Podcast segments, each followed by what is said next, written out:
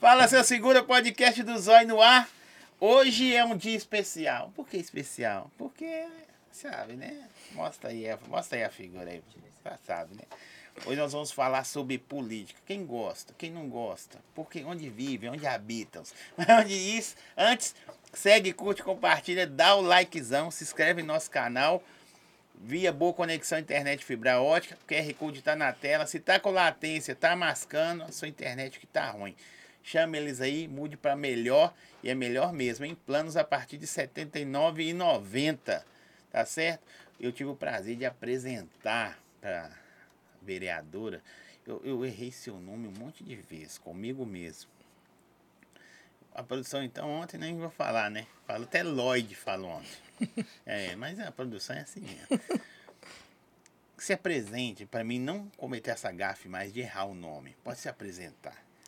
Ah, é, boa noite, boa noite, ouvintes, boa noite a todos. Meu nome é Loide Gonçalves. Tá vendo, produção? Tá vendo? Mas muitos falam Lloyd, Luíde, Leide. É mesmo? Você não entende nem do que. Eu posso- é- Não, é Loide. Ah, desculpa, achei que era Leide. Mas tá bom, Leide, tá bom, né? Ei, Leide. Leide, né? Sou bonito, né? É, não demais. Aí, aí você vai continuar se apresentando. Agora aquela apresentação, né? Eu sou Loide Gonçalves, vereadora. Estou né, sendo vereadora em Belo Horizonte. Não é bonito assim. Ai, vambora. Não, não, tem que fazer essa. Vamos lá, né? Então, tudo vamos, bem. Vamos lá, de- vamos lá de novo, ó. Olha só pra você ver que legal. É, estamos aqui com a minha convidada hoje. Quer ver se apresente. Isso aí já tá ma- só pra você se. É, boa noite a todos, né? Eu sou Aloíde Gonçalves, vereadora aqui de Belo Horizonte.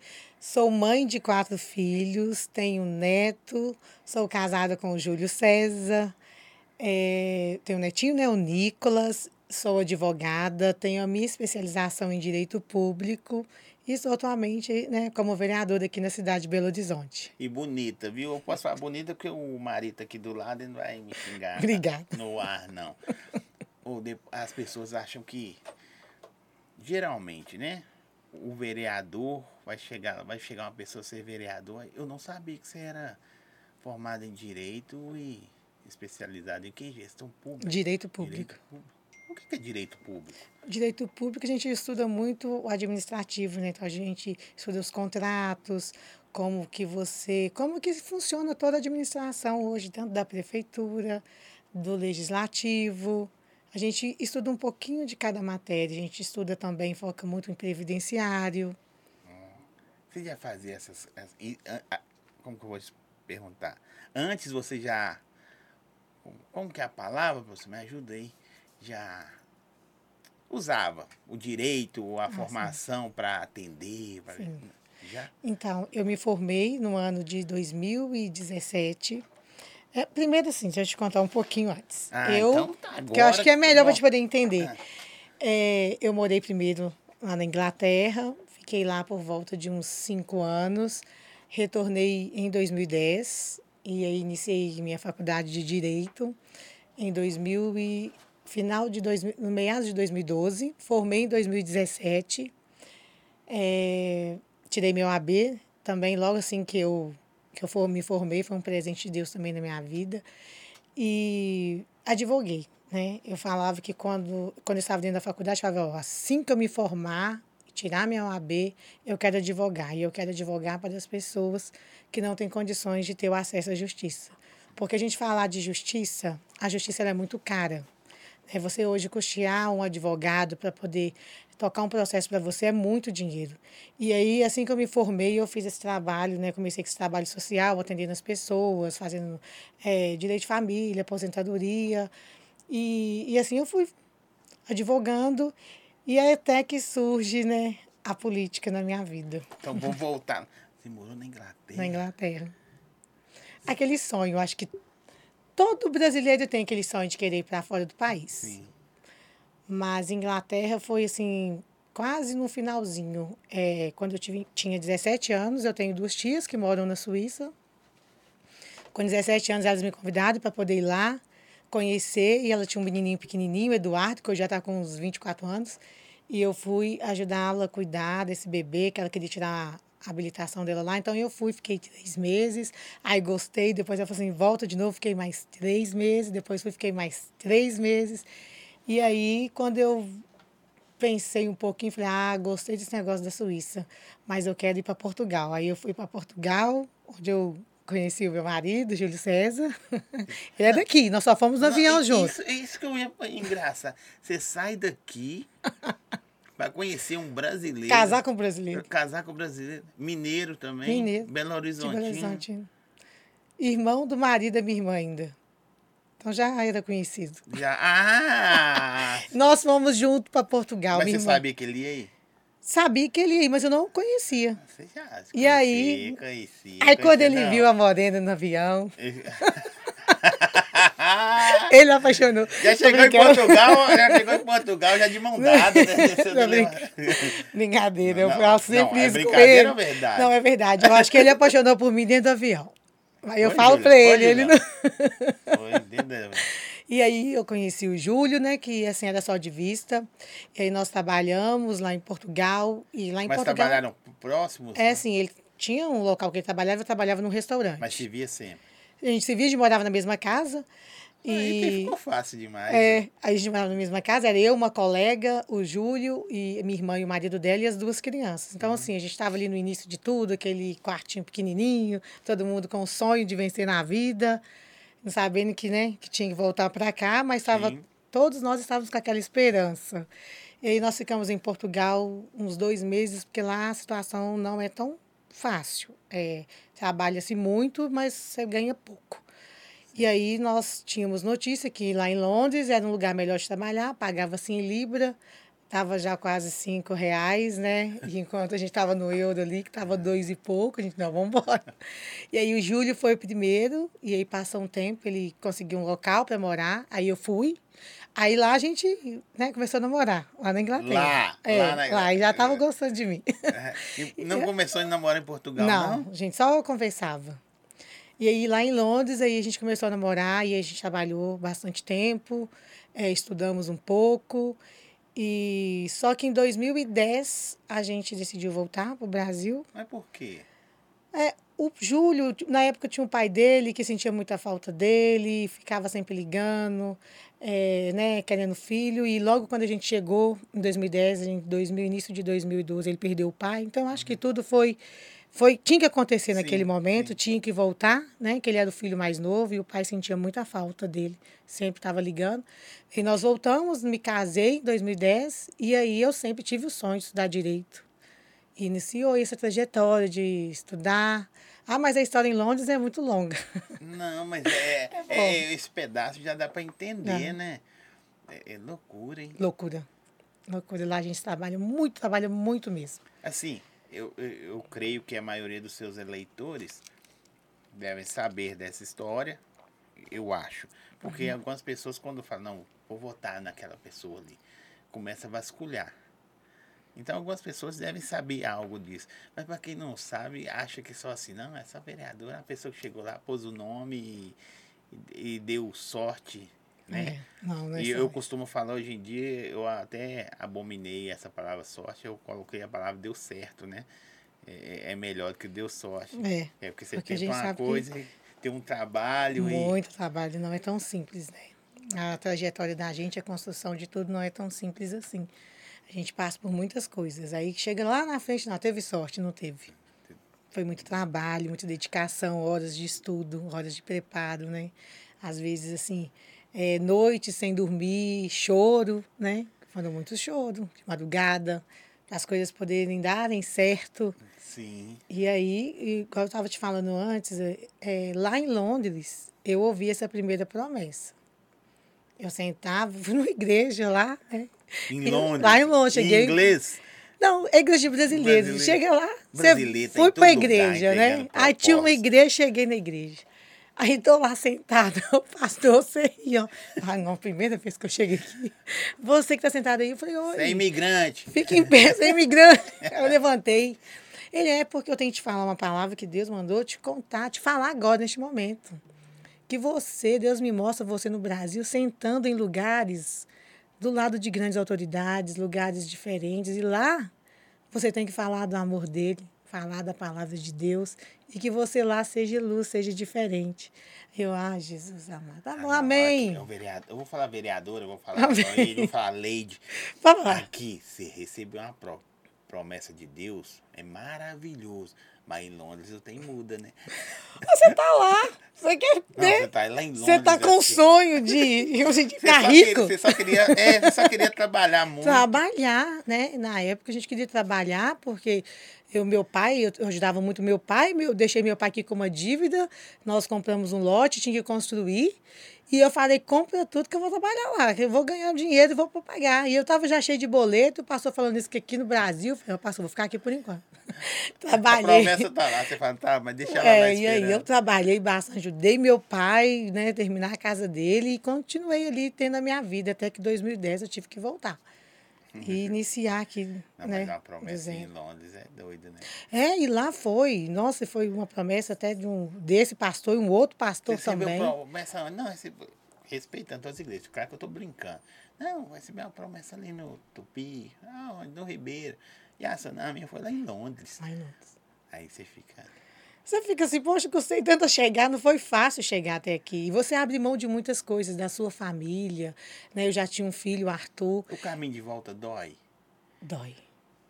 porque você foi atrás de um sonho, mesmo que o- seu marido, o seu namorado, né, na época, é, tinha que voltar pela família e tal. Mas é, vocês parou o sonho na metade.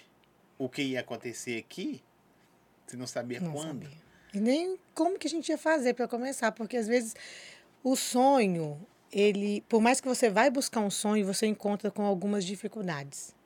E lá a gente teve essas dificuldades, a gente né, teve um prejuízo que a gente tomou de um investimento que a gente tinha feito e aí é, não chega a ser aquilo que você planejou. Então, quando você volta, você deixa seus amigos, seus colegas. Você mais chorou ou mais riu? Chorei muito. Até hoje eu tenho contato, né, com os amigos de lá, então a gente, eu chorei bastante, Júlio O que também. você tá fazendo aí, menino? Não, agora sou vereadora da terceira Mas agora eles capital dizem, do olha, país. você é vereador, né? Me manda abraço, curtem, conversa. A gente encontra com os amigos nossos aqui do, de Belo Horizonte, né? Que Você estão aqui voltou também. depois, passeando? Não. Eu quero voltar, mas ah, não por agora. Só para passear, mas agora não. Porque eu tô com criança pequena e, assim, é difícil, né, viajar Sim, com sim. Cinco. Nossa, é cinco, é verdade. É cinco. Ainda se quiser levar o netinho, vai ser Ó, seis. du- duas promessas já foram cumpridas, né? Crescer e multiplicar.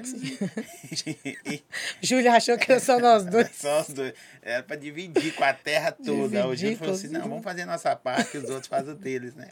Sim. Mas aí você voltou, casou e você ficou fazendo o que aqui? Então, Ah, antes do direito, claro. que Você precisou fazer. Ou você juntou É. uma graninha pra conseguir fazer a faculdade? Não. Não dava, né? E aí, quando eu cheguei aqui, a gente tinha uma reserva, mas não era assim, tanto, né, que dava para fazer muita coisa. Então, a gente eh, deu prioridade para a construção da casa e a gente falou assim, ó, vamos guardar isso aqui para a gente poder construir. E aí, eu comecei a trabalhar. Eu sempre gostei de vendas, nunca me importei de fazer uma faxina, de fazer uma limpeza, sempre gostei de trabalhar.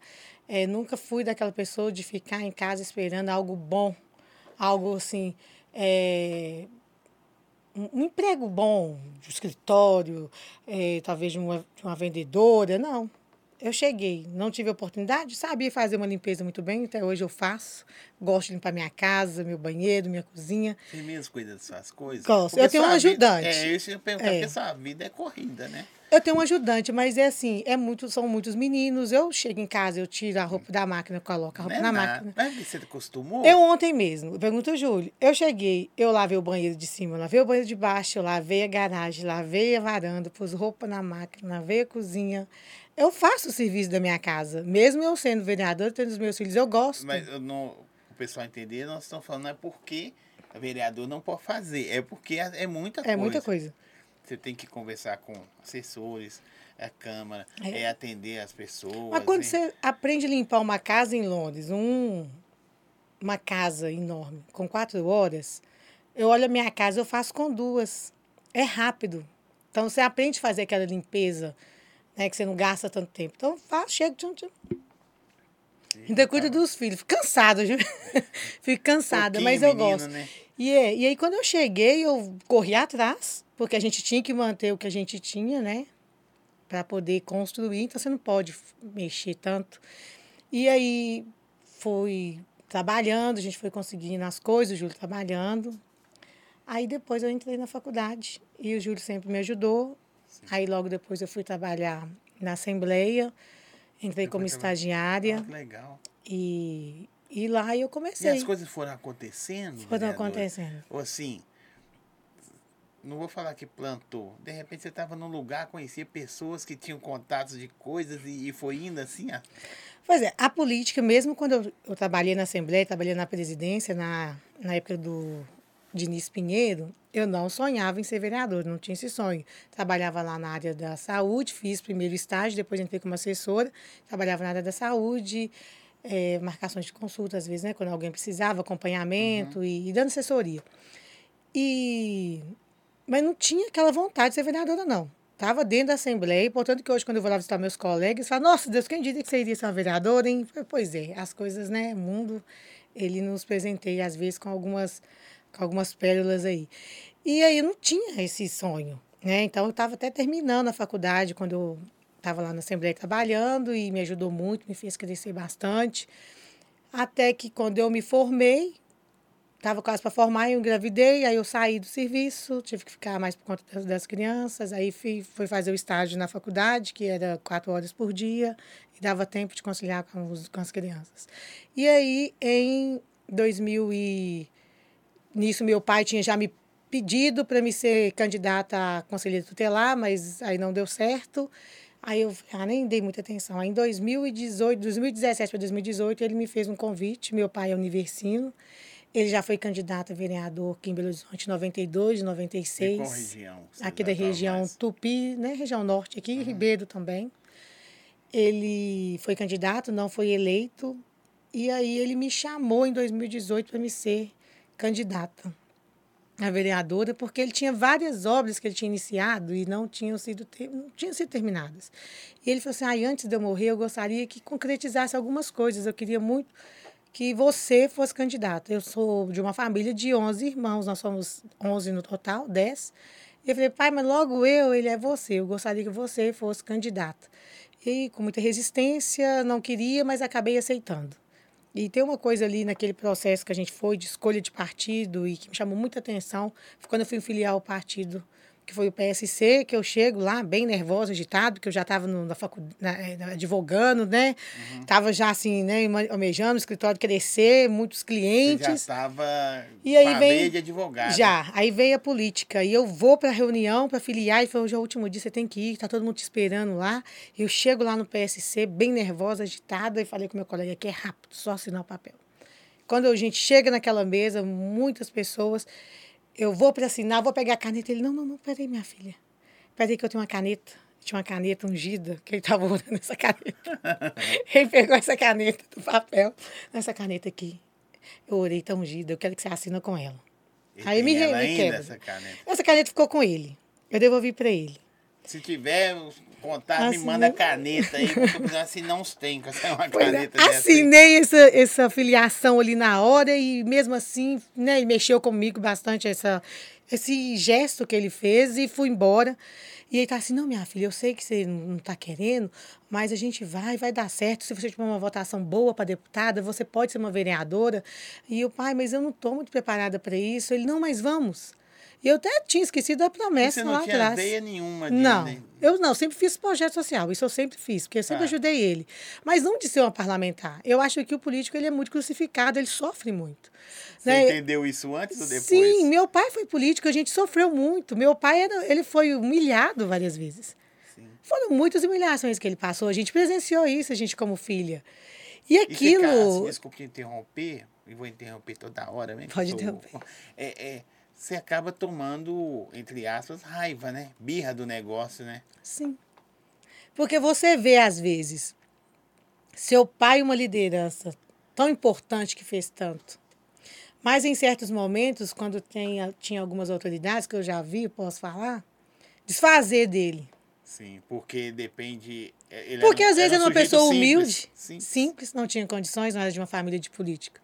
Então essas coisas marcam a gente, mas eu não queria estar naquela vida política. E a gente, quando ia para política, brigava mesmo. As pessoas ofendiam meu pai, a gente ia para cima, a gente brigava.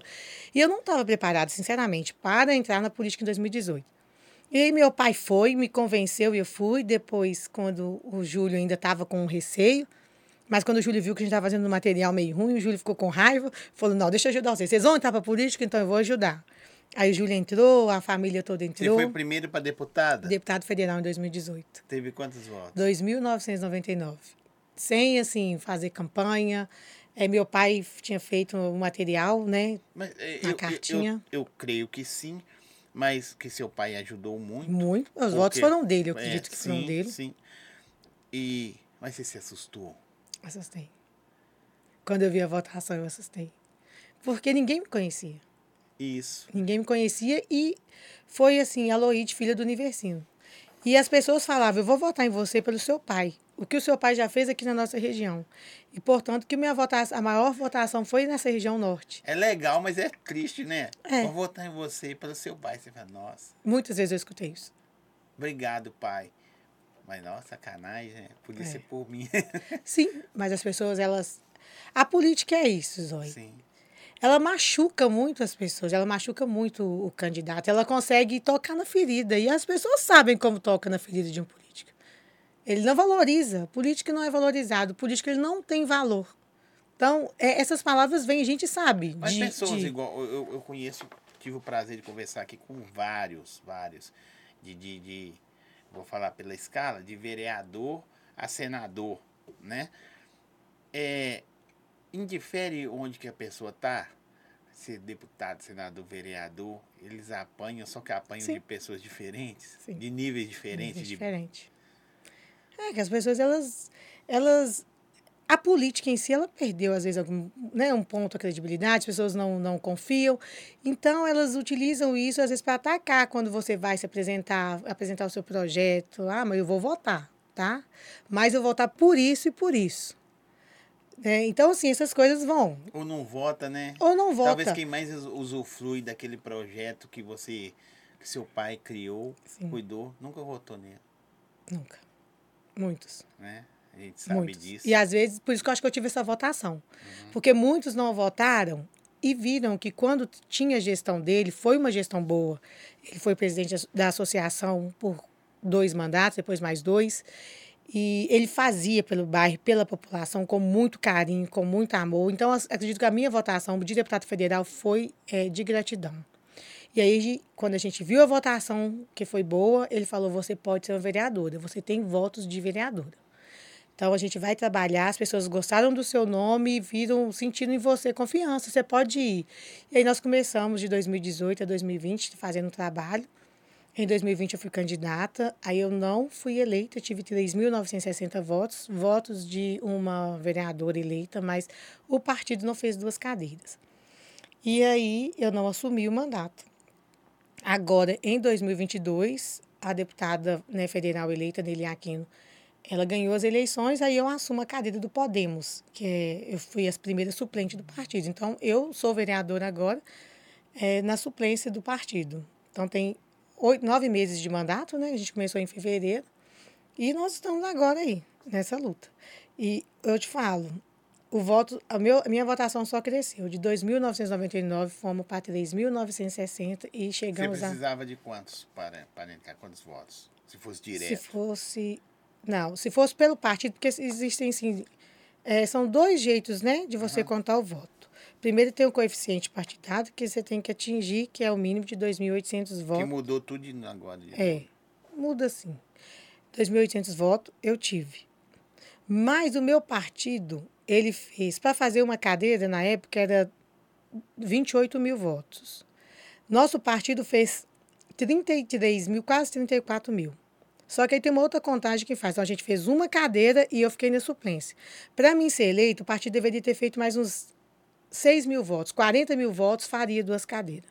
Porque aí entra lá, eu não sei muito bem como Sim, essa questão. Direta. Entraria. Então, eu tive votos de vereadora, que o coeficiente era 2.800 que inclusive vários partidos não conseguiram ter vereadores porque não, os vereadores não atingiram os 2.800 votos. Sim, tem vereador aí que teve 9 mil votos, Nove 10 mil mil e não votos. ganhou. E não ganha. É, a gente tem um aqui da. Na hora que você não foi eleita assim, nós vamos falar do seu mandato até agora, mas na hora que você foi eleita, deu uma não foi, você fica assim, nossa, dá uma frustração, você fala, mas na próxima eu vou, porque a gente sempre pensa na próxima.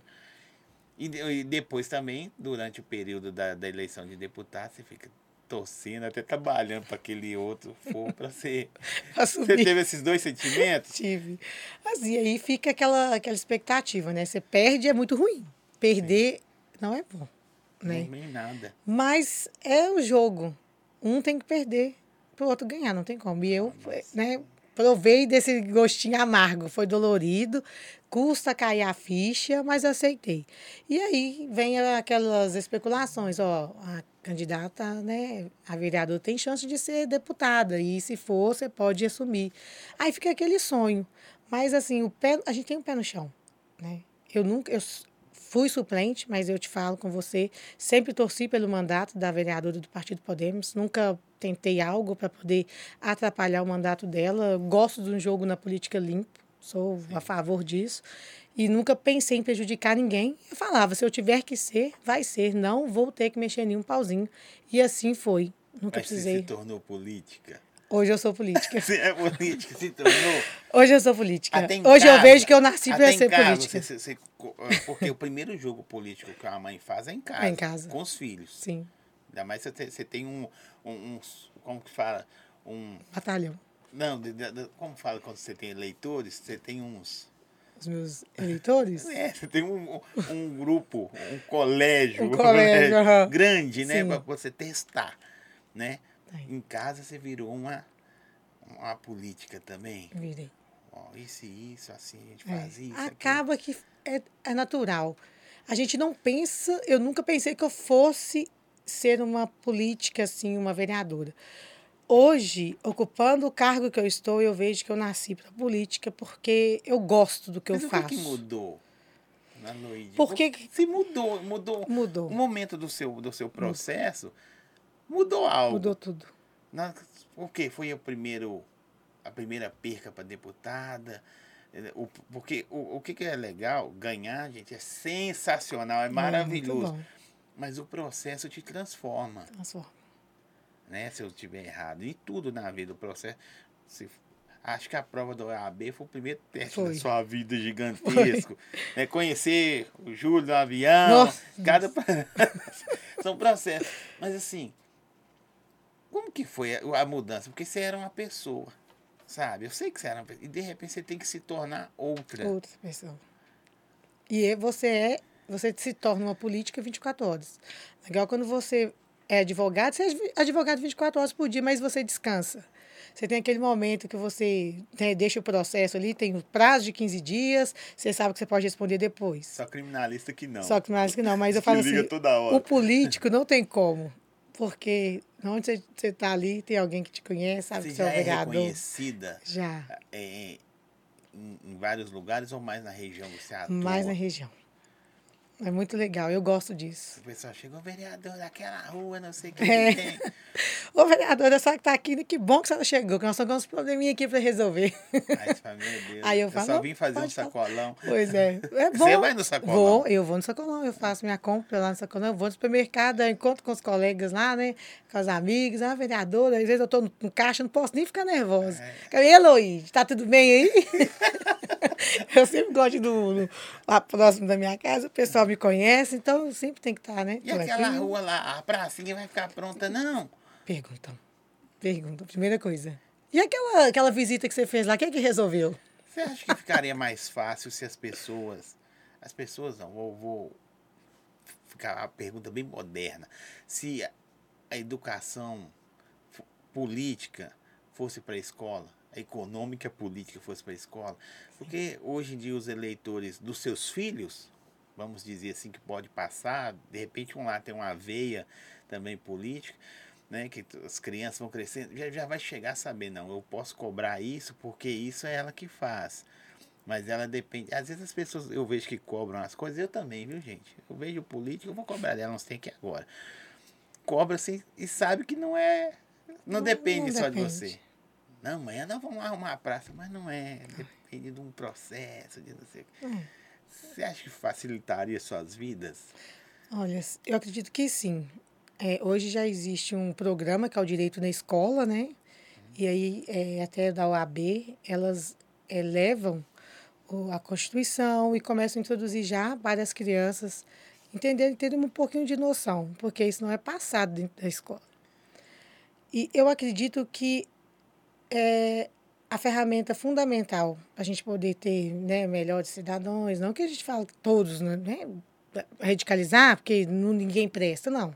Mas fortalece, fortalece a educação, fortalece o crescimento dessa juventude, é, muda sim a educação, transforma, muda o, vai, muda o mundo. E é, é de extrema necessidade que isso seja levado para dentro das escolas. Não tem como, não tem outra maneira de mudar.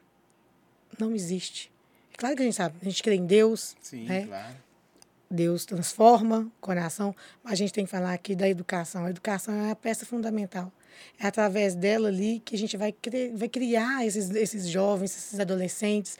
É ali que você vai plantar a sementinha. Às vezes a- ele se espelha num professor, às vezes se espelha numa palestra que um político vai levar dentro da escola, se espelha na A diretora. sua vida, como de vários que eu conversei aqui, que na verdade, assim, pelo menos são histórias que a gente compra suas, né? Não estou falando que você é mentirosa, não, tá? É por causa que a gente. É histórias do seu caminhar que você conta. É, esse trabalho que, que o, que o- o político tem, é, contando com as histórias suas, o, o passado pesa também para agora? Porque de repente você, hoje você é a vereadora. Não sei qual área você mais trabalha. Você é mais no social, mais família, mais essas coisas. Aí a pessoa vai lá vasculhar seu passado tudo e, sabe, e, e fica, não, mas peraí, Loide, já viu, né? Como é que.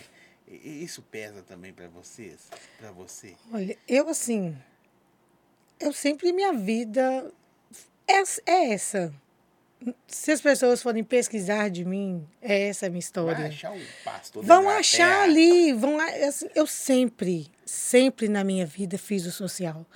Eu amo fazer o social. Quando eu estava em Londres, eu ajudava várias igrejas, várias pessoas. Eu mandava o dinheiro para ajudar.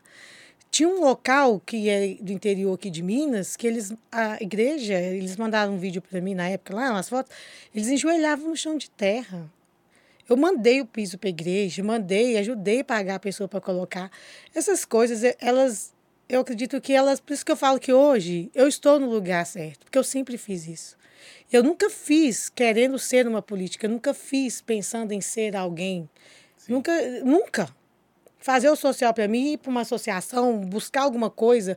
É, meu pai, como presidente do bairro, fazia a gente ir buscar as coisas para as pessoas. Era tique de leite ali embaixo, era ajudar a pessoa a levar a compra dela Ah, até a casa de dela. leite, Você lembra tique de leite? Nossa, lembro Então demais. tinha que buscar ajudar as pessoas mais carentes, às vezes não tinham condições de locomover, era a gente que fazia.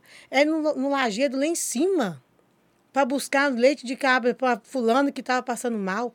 Sempre fiz as coisas sem pensar que um dia eu poderia cobrar aquilo através de um voto.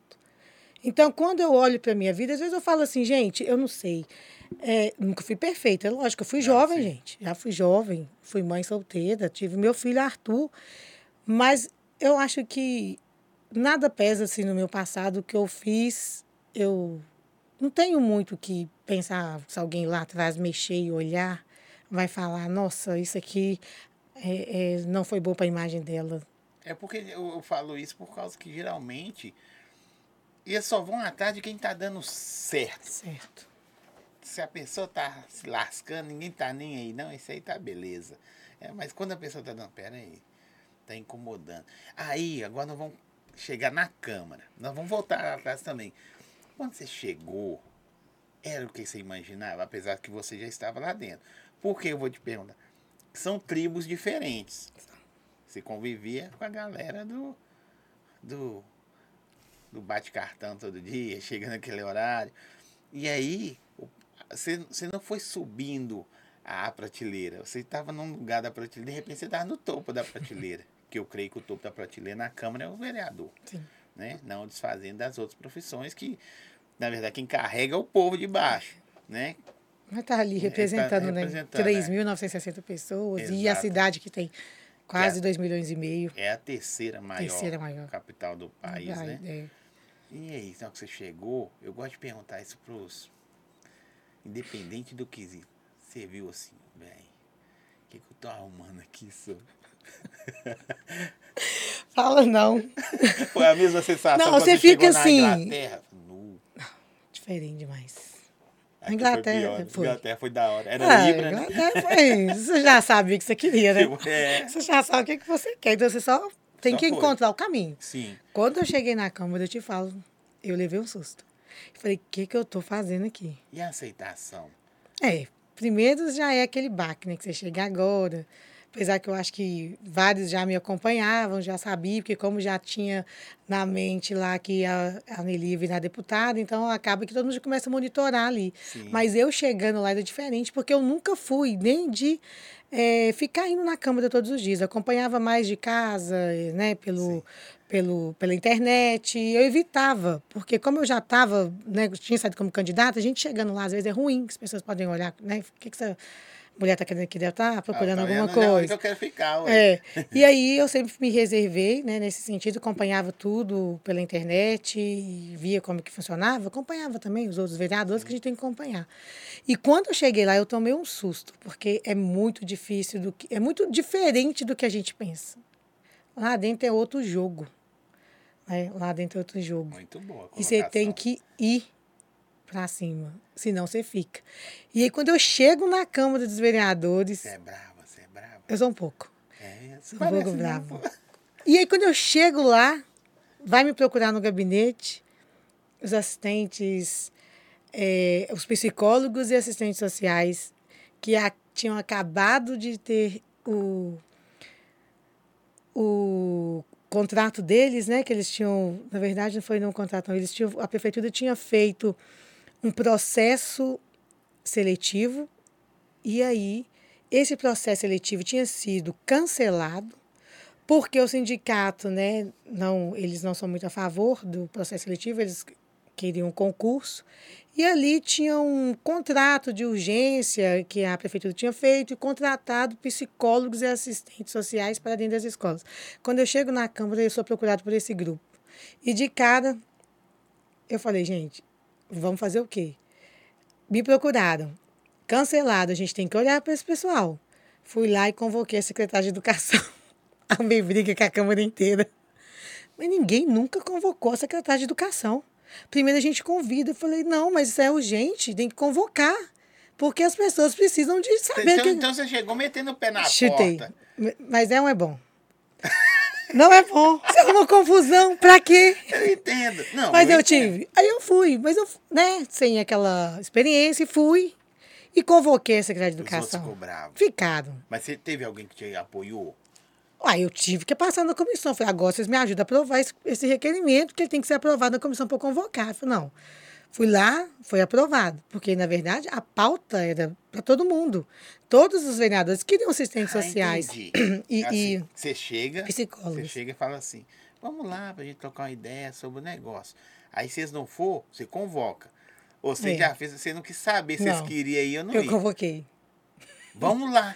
Tem que vir. É convocação. E ela tem que ir, não adianta. Se você for convocado, você tem que comparecer. Aí eles vai, com vai bravo. E aí foram. E aí, lotado de gente, assistentes. É, é, é, é, Primeira centro coisa que você fez. Primeira audiência pública. E na hora que eu fui fazer a audiência, aí, não, não foi eu que fiz, mas eu participei, dei minha fala, era para mim fazer, mas na hora lá Você não deu para fazer. não? Você tem, Tremi. você tem boratória, você é advogada. Nossa Deus, eu tava tremendo igual a parabéns. O que, que eu tô arrumando, gente? Mas eu fui, porque eu tinha ali, eu não enxergava naquele momento outra coisa a não ser aquele tanto de pessoas que me pediam ajuda e socorro. Você, que- você achou que você ia ser a vingadora do Eu negócio. entrei igual a Mulher Maravilha. Vamos É, colocar aqui tudo nos lugares agora. Eu cheguei a resolver. E porque as pessoas contam a história delas, vários saíram dos seus empregos e acreditando que aquele processo ia dar Você se certo. comoveu. E aí eu peguei, né? Problema para mim, até hoje sou parceira do, do pessoal. Agora que que está acontecendo todo o processo novo, que Mas estão sendo resolveu. Na época não resolveu porque, infelizmente, tinha ali umas cláusulas ali que não a, a, o Ministério, no, o Ministério Público não, não concordou, é, a Justiça do Trabalho também não concordou, e aí o sindicato estava né, batendo de frente aí, não teve como a prefeitura fazer nenhum acordo ali para poder manter aquele processo seletivo funcionando. Então ele foi realmente anulado, mas eles tiveram um prazo para poder contratar, fazer um novo processo que está sendo executado agora, parece que já está até no finalzinho. Mas é, foi assim, uma experiência para mim, naquela ato de convocação que eu, convi, que eu convoquei a Ângela Dalben, que é uma secretária de educação muito renomada, muitos anos de carreira ali. E eu fui. Eu falei, Jesus, o que, que eu fiz? Depois que, né, que você passa, gente, é, é, podia ter sido diferente. Mas naquele instante, era a única maneira de você conseguir dar voz àquele grupo. Porque se fosse uma outra conversa, ia ser. Hoje eu vejo que seria colocar debaixo do pano. Não seria da mesma forma. Iriam sentar, mas não iriam resolver porque não tinha solução. Quando a gente vai para a mesa e coloca ali, o que, que acontece? Hoje pode abrir, Ju. O que, que acontece? O barulho não sai, não. Pode ficar tranquilo. comer? Quando a gente coloca em cima da mesa, a resposta vem mais rápido. Então, Sim. ali, é, as pessoas que tinham perdido seus empregos já sabiam que teriam que correr atrás de outros. Sim. Não tinha quem ficar enrolando ninguém. Eles falaram, ó, infelizmente esse processo foi anulado, cancelado, não vai ter como voltar de novo, pronto, acabou. Então, eu não sou desse, desse, desse estilo de ficar enrolando ninguém. É, assim, é igual aqui fora que as pessoas vê? Existe direita, esquerda, centrão, existe essas existe. coisas também? Você, existe. você é tendenciosa a qual lado? Você é mesmo daquele Olha, lado? eu tenho sempre um dilema comigo. Eu estou para servir o povo. Eu sirvo Você o povo. Tá, tá sendo folha de bananeira. Mas eu tenho, eu sou né? mais da direita, sou mais conservadora, eu sou uma Sim. mulher cristã, tenho os meus princípios. Mas um vereador, ele precisa de aprender a, a, a cumprir a sua função. Sim. Sua função de fiscalizar. Se eu ficar me atendo ali na Câmara só algumas pautas. E não tem a ver só com a região norte, Eu né? não né? fico, eu não faço meu trabalho de vereadora. Sim. Porque eu sou uma vereadora que eu estou, gosto de estar na rua acompanhando o problema das pessoas e tentando resolver. Eu não sou uma vereadora de ficar muito no microfone lá dentro. Eu falo no Pinga Fogo, defendo as minhas pautas, mas eu gosto de fiscalizar. Eu gosto de saber por que, que a prefeitura não está executando aquele tipo de obra, por que, que aquela obra está parada, por que, que essas coisas não acontecem, por que, que tá, ainda tem esgoto ali naquela rua até hoje, a céu aberto. Com nove meses, é nove meses, né? É, dá tá nove lá. meses. Você já sabe quem é o prefeito? Ninguém conhece o prefeito de Belo Horizonte. eu vou colocar você no sinuca de bica aí, o Conheço ele. Você já conhece o prefeito? Conheço, já sentei com o prefeito. Já? Sim. E aí? O que, que você acha? Sou uma boa pessoa, né? Não aqui para né, criticar o prefeito. É, uma boa pessoa, né? Mas hoje, é, eu assim... Na visão da vereadora, tá? É, ou na visão da, da mulher, esposa, mãe eu vou falar como cidade. Eu acho que a cidade está meio largada. Meia. Minha visão. Você concorda ou não? Você, tem coisa que você não pode falar. Ou pode também, não dá nada. Porque eu sou da época que eu já fui office boy há muitos anos. Esquece o tempo aí. Põe 30 anos isso aí. Mas eu lembro. Desculpa, eu não perguntei qual a sua idade. A sua. Pode falar, mulher, pode falar a idade. Que é? eu procuro lá na Câmara. Lá. Jesus, você achando 42. Cara, eu sou mais velha que vocês. Eu procuro lá na Câmara. Lá, lá tem tudo, é público, não tem é como. Público, é. Eu menti muito minha idade, agora não tem como mentir você mais. mentiu? Não. Ah, eu falava. Quando... Ah, isso aí, ó. É uma coisa que se eles descobrirem. falava que tinha 27, ela tinha 34. Nossa, engalobava 7 anos. Engalobava. 7 anos. Até que ficou público, acabou, não pôde mais. Aí minhas irmãs, quando elas vão falar a idade delas, falam assim, peraí, gente, mas não esqueça não, que eu tenho só 40. Aí elas, não, não, mas eu vou fazer 40 agora não, mas você tem que falar que você tem 38. Mas na época tinha Botox, né? Não, tinha. Já tem. Agora, não sei, passa batido. passa batido. É, até, até me perdi o que eu ia falar, gente. Não, a gente está falando sobre as obras, você fala que há muitos anos... É, tal. Eu, eu sou da época que Belo Horizonte, não estou falando sobre moradores de rua, que já é um caos bem-vindo, independente do prefeito, porque nenhum re tenta resolver e só vai agravando. Mas eu, eu tenho lugares que. Não vou falar cartão postal, mas eram lugares que, que representam Belo Horizonte. A área central, a Praça da Rodoviária só foi se degradando com o tempo, Parque Municipal, é, Viaduto Santa Teresa. Sabe, essas áreas não são pontos, né? Praça do Papa virou também um tem danado. Deixa eu ver, se eu lembrar outras ali. Praça 7 já perdeu até a graça já. Vem mais produção que você tá no centro. Mas esse, eu, eu era office boy, então eu passava por esses lugares você sentia assim, seguro nunca foi em lugar nenhum, em bar nenhum. Porque, infelizmente, o homem mal tá na rua todo dia. Mas é, com o tempo, a gente vai perdendo. O, o cidadão Belo Horizontino vai perdendo um amor pelo lugar. E a própria vocês, vou falar vocês porque você faz parte desse corpo, não vai mostrando para nós que existe amor pelo aquele lugar. Ah, não, se ele não gosta de, da Praça 7, por que nós vamos mexer na Praça 7? Deixa ela, ela ir pelo tempo dela, sabe? E eu acho que vai perdendo o, o brilho. Eu vou ao centro raramente, mas quando eu vou, falo, velho. É, não estou falando pela pandemia, tá? A pandemia fez isso com o mundo todo. Uhum. Mas tem hora que você passa num lugar e fala, não, aqui era tão da hora. Muda, né? Vai mudando. Vai mudando. E, e, eu vejo que é pelo poder público, sabe?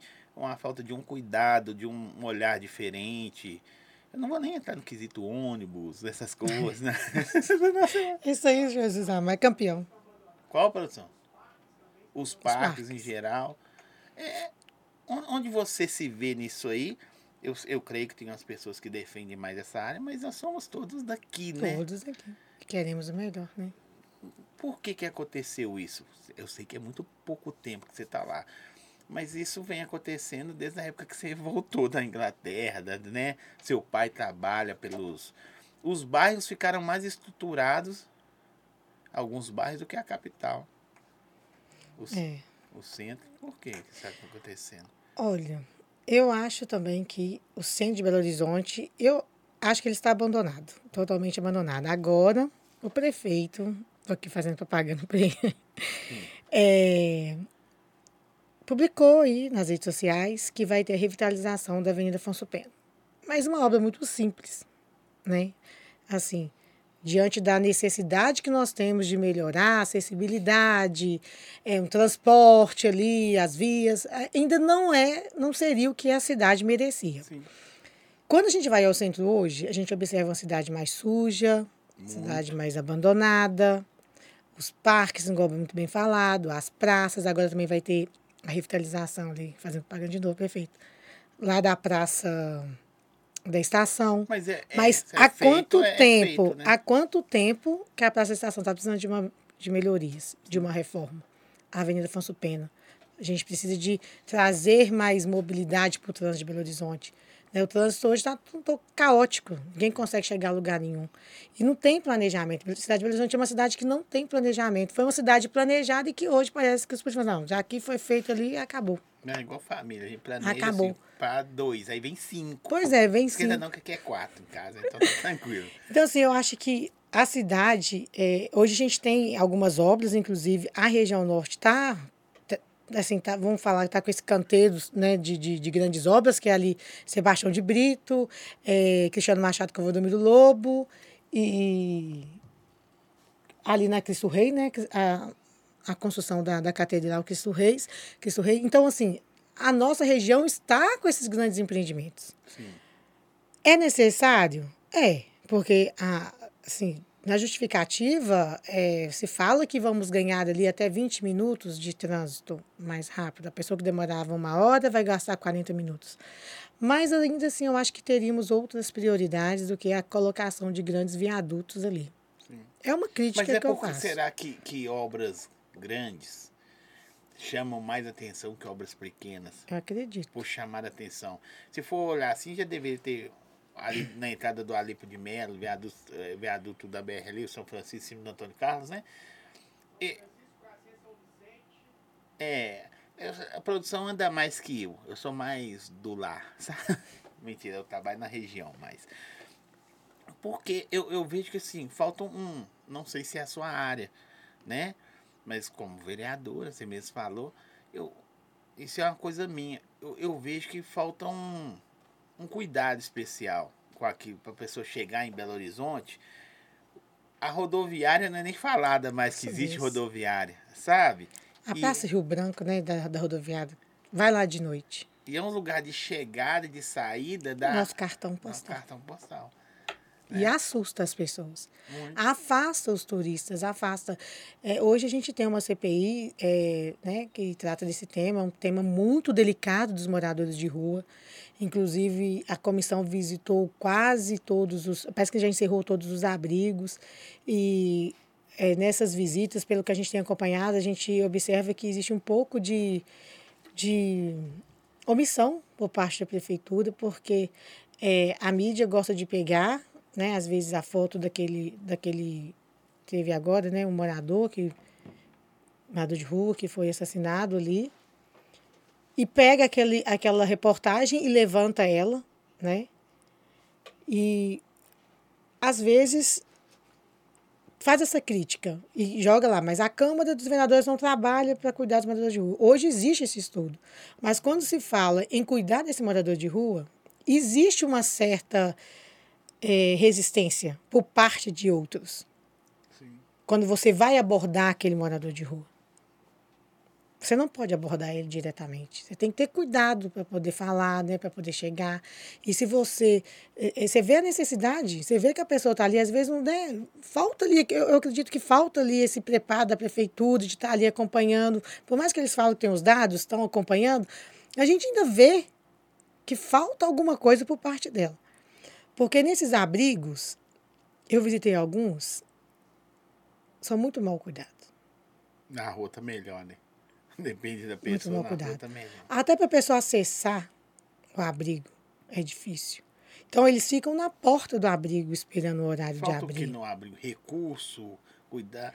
Ó, eu vou falar uma... É o que nós precisamos saber. É o que essa CPI vai mostrar para a gente agora. É o recurso que está faltando? É o que está acontecendo? Por que está tendo esse, esse número? Parece que hoje os números estão em 5 mil moradores de rua. Por que está esse número? O que está acontecendo? Ah, Quais são as políticas? aonde? Aqui na nossa região. Acho que é, de cinco, se eu não me engano, foi. Eu estava com os dados do, do, Outra coisa. é- é- do censo isso deles. Eu tenho queria- aqui. Eu queria saber só. Eu vou perguntar essas coisas que você tá lá dentro, né? Uhum.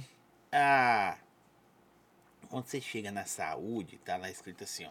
Proibido maltratar, desacatar, não sei o que, o funcionário, não sei o que que tem. Mas a pessoa chega lá nos perrengues danados e é tratada de qualquer forma, sabe?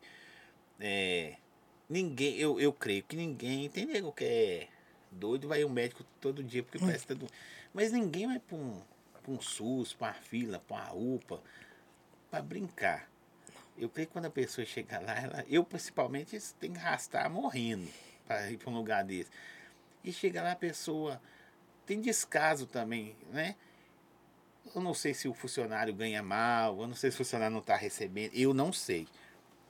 Se o funcionário, como que foi o dia dele, mas a pessoa chega doente e é tratada mal e ela não pode revidar aquilo porque está no instinto humano, né? Infelizmente somos animais aí. E, e- e ataca também. E é crime. Não há uma. Como que é a palavra? aí? Um. Um meio deboche aí. Do, ó, não fala nada comigo não. Ah, tá, mas eu posso ficar aqui sendo tratado de qualquer forma. É assim, É a lei está ali pra, pra- Sim. para proteger o servidor, né? Ela garante ali que o servidor né, seja respeitado. Mas eu acredito que isso tem, tem que ser recíproco dos dois Mas lados. a lei tá ali para também me dar Pra- saúde. Para te dar saúde. É um e às vezes acontece que o paciente chega uma hora da tarde para fazer uma consulta e vai ser atendido sete horas da noite. Ele vai ficar agitado, ele vai ficar nervoso. Hum. Ele vai, vai na recepção, que não tem nada a ver né, com aquele atraso, mas aí às vezes o, o paciente acha que a culpa é da recepcionista. Às vezes acontece que umas esquecem de preencher o papel, né? E aí você tá lá esperando, esperando, você não vai lá, oh, pois meu nome, nossa Deus, seu nome do senhor. Não tava. Aí sim a pessoa fica, né, no, no, no direito é de ficar nervosa. Mas muitas das vezes, às vezes é ali, é o atendimento, é a falta de médicos, é a falta de estrutura, é a negligência novamente, né, da saúde que deixa com que as pessoas fiquem ali um Por... presente. Ai, gente, muito obrigada. Gosta? Eu amo. Eu gosto. E muito obrigada. É, aí as pessoas ficam ali esperando. Então, assim, tudo é um conjunto. Tudo é um conjunto. E é- agrega naquele momento que a situação já precária, sem estrutura, sem ar-condicionado, calor, o, o, o funcionário também fica nervoso e acaba agredindo. Acredito que a lei não está ali só para proteger o funcionário. Ele tem que ter essa proteção, porque às vezes tem pessoas que extrapolam. Talvez não é muito a sua área, mas por que, que eu pergunto isso? Porque, assim, é, o direito meu, o meu direito da pessoa, aí o que que acontece? Eu fui passando mal, fui mal atendido, aí eu vou responder mal, vai, vai vendo como, como é que a catraca vai aumentando.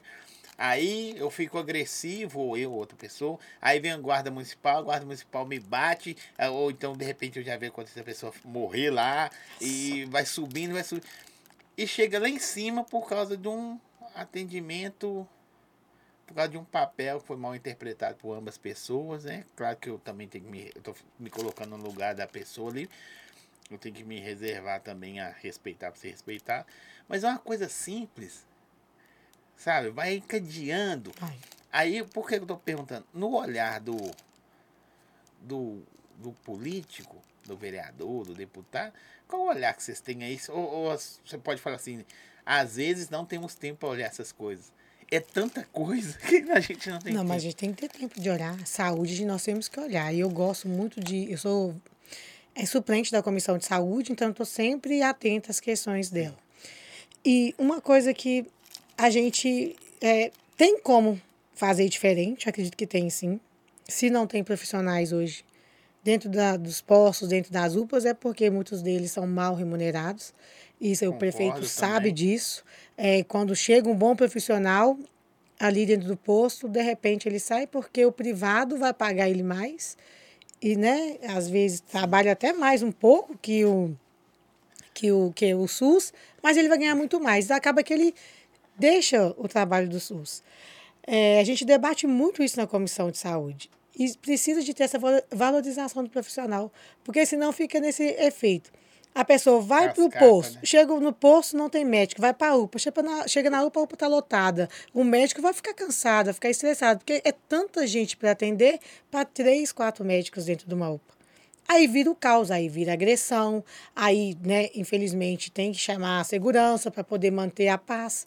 Então, são questões na saúde que eu, ao meu ver, são prioridades. Educação, saúde é prioridade sempre para Uma mim. pergunta boba. Falta grana? Olha, nós Não. temos uma receita, é, nós estamos trabalhando com a LOA esse ano, de 18 bilhões de reais aqui no município de Belo Horizonte. Sim. Então, eu acho que falta de dinheiro não é. Eu acho que é mais falta de gestão, Eu de aprendi. boas pessoas para gerir esse recurso público. Eu aprendi que assim, o, o, o dinheiro que é destinado. Vou deixar você tomar, peraí. Não, sim. O, o dinheiro destinado para saúde, se tiver sobrando, eu não posso pegar um pouquinho na colocar ali e tal.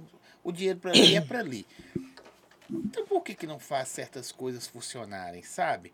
É, eu não sou Salvador, Loide não é, outros parceiros, ninguém tá lá, é Salvador. Mas assim, às vezes eu acho que fica muito moroso muita coisa. Depois que eu, eu- passei a. eh, Eu entrei pra internet, comecei a conversar com pessoas, né? Tornei amigo delas, como espero tornar seu. Algumas pessoas me explicam algumas coisas, aí eu falo, mas. Por quê? Você entendeu? Por quê? E, e quem votou? A senhora votou no X. Não, às vezes não pensa nem nele. Né? Às vezes a gente só vota por obrigação mesmo, mas tem pessoas que eram igual seu pai.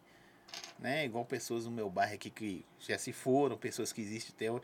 A pessoa querer ser presidente do bairro, eu acho que é a pessoa mais doida do mundo. Você entendeu? Que não ganha nada. Nada. Só trabalho. Só trabalho, dor de cabeça, nem respeito tem. Porque a primeira coisa que ela ganha quando vira presidente do bairro é falta de respeito. Tá roubando. Entrou para a roubar. obrigação dela é alguma coisa, né? A associação tá com dinheiro, hein? Porque tá roubando. Aí fala assim, esse presidente do bairro não faz nada. Mas peraí, a vaga tá aqui, você quer vir fazer alguma coisa? Ninguém quer, né? E- e- então, assim, é uma, um, um jogo que eu não, eu não entendo. Eu sei que a, o vereador aí vai subindo até chegar lá em cima no, nos, nos mais altos, né? presidente, não faz sozinho, Não tem como. entendeu? E foi muito boa a colocação sua, que assim, você tá lá para legislar pro povo. Porque não faz sentido você torcer pro motorista da van, bater a van e você tá dentro da dela. Não faz sentido De jeito né? Se é pro povo, você vai, não, vou aprovar. Eu sei que é um jogo, tal, ó, vou aprovar isso, aí você me ajuda nisso, tal. Mas às vezes é umas coisas bobas que não é de hoje, sabe? Eu sei que você tá lá só nove meses, mas eu sou curioso. É de dois, três, cinco, dez, trinta anos, uns tem Que a gente não sabe como que funciona. né? exato. Que a gente sabe assim que o recurso da saúde, da educação, é, ele está ali engessado, então o dinheiro vai para, né, a- 80% vai para isso, 5% para aquilo, 10% para aquilo. E só que quando a gente pensa assim, é, o dinheiro ele realmente ele é engessado. Sim. Mas ainda assim existe uma possibilidade. É lógico que o prefeito não, tem, não vai sair a todo momento abrindo os créditos suplementares. Não, não dá. Mas existe uma porcentagem dentro da, da lei que permite que o prefeito ele utilize desse recurso. E é, às vezes nisso que me deixa muito é, chateada. Porque às vezes quando você vai conversar com a prefeitura, você vai apresentar uma demanda para ela, eles falam assim, ó, no esporte. Esporte não tem dinheiro, vereadora. A Secretaria de Esporte não tem nada. Gente, mas eu preciso que vocês é, reformem aquela academia, céu aberto, está toda destruída. Não tem nada, mas verdade a gente não tem. A senhora manda a sua emenda.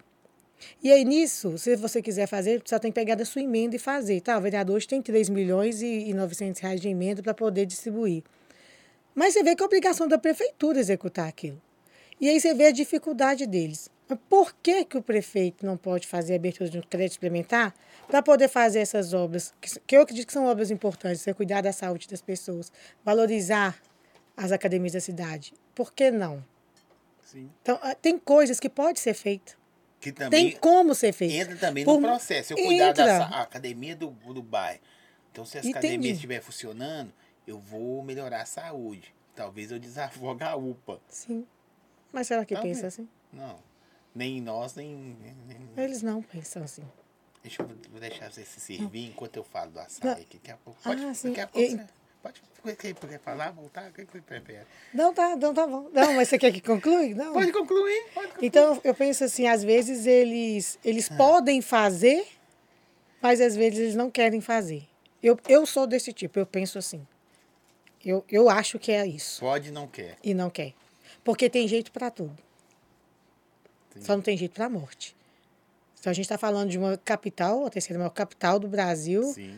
né, com a receita de 18 bilhões de reais por ano, e a gente andar na cidade e ver buracos, praças depedradas, a academia céu aberto toda estragada, coisas simples que uma manutenção de uma regional poderia fazer, mas o sistema ele não Eu, permite. eu, vi, isso. que- eu vi sobre as academias que a própria população destrói, sabe? É, mas eu, eu, eu vi, o- eu estava ouvindo que a pessoa, são 400 academias que existe, algo assim. Na hora que eu começo a reformar a última, tem que voltar lá na primeira. Porque vira um ciclo, as pessoas... Não, o Mas tem que ser regionalizada, tudo, tudo é pelas regionais. Sim, A gente não pode achar porque alguém está depedrando, está destruindo o morador ali, que eu vou parar. Tá alguma coisa errada. A educação tá boa? Tá de qualidade? Tem alguém nas escolas instruindo as crianças a preservar o patrimônio, a cuidar? Saber que é crime isso, saber que é crime aquilo? Se não serve Entendeu? olhos, Coloca o olho vivo, sim. 15. Falta, então, falta mais segurança, falta câmeras de segurança, né? É, é, olho vivo. Porque se a gente ficar sempre esbarrando na desculpa de que, ah, mas alguém destrói, alguém vai lá e quer, eu vou reformar que amanhã está quebrado. Gente, faltando ali, então, uma conscientização, um trabalho, uma política pública ali voltada para a preservação disso. É que nem trânsito. A gente nunca vai mudar o trânsito se a gente não conseguir colocar na cabeça das crianças qual que é o sinal vermelho, qual é o amarelo, qual que é o verde, por que, que existe aquela faixa de pedestre, por que, que é assim. Porque a gente precisa de ensinar as pessoas. E esse aqui não faz sentido. Não, não faz, o mundo não. Se a gente continuar com, com essas falas, com essa, com essa, pensando assim, as coisas não vão ser diferentes. Sabe? E eu acho que tem jeito para fazer as coisas. Belo Horizonte pode sim ser uma capital que a gente vai ter orgulho de andar nas praças, de andar na cidade, uma cidade limpa, né? com, com as pessoas morando de novo na cidade, com as pessoas frequentando as praças. Tem essa possibilidade ainda, mas acredito que falta o quê? Falta pessoas que querem fazer isso. Você tem que querer. Você tem que ter um prefeito disposto a lutar Não, a pela cara cidade. dele pra- A lutar pela cidade. de um- é porque eu vejo também de um tempo pra cá mudou muito, virou muito assim o jogo político, sabe? Eu faço parte dessa turma, então essa turma nunca vai ajudar a turma de cá. E, e quem que se ferra é o Zóio que tá no meio ali. Que, É, Hum? A verdade. pri- primeira coisa que eles perguntam, você tá de que lado? Já me perguntaram, viu, gente? Que lado você é? Eu hoje, hoje eu não sou base do prefeito, hoje eu faço oposição. Sim. Não tenho nada contra o prefeito, mas eu gosto de fiscalizar. E vereador que não fiscaliza, Que é o seu trabalho. né? Ele normalmente ele é base, ele tem que ficar ali, né? Às vezes ele não- pode falar muito dos problemas da cidade.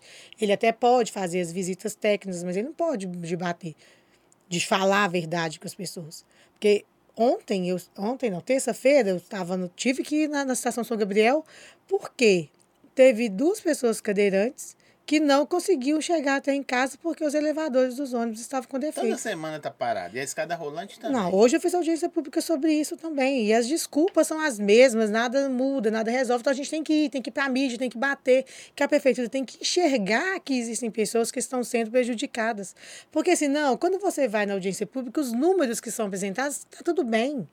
Perguntei para os responsáveis ali da manutenção da, da Estação São Gabriel se eles sabiam quanto tempo havia ficado parado a escada, os elevadores, eles não sabiam.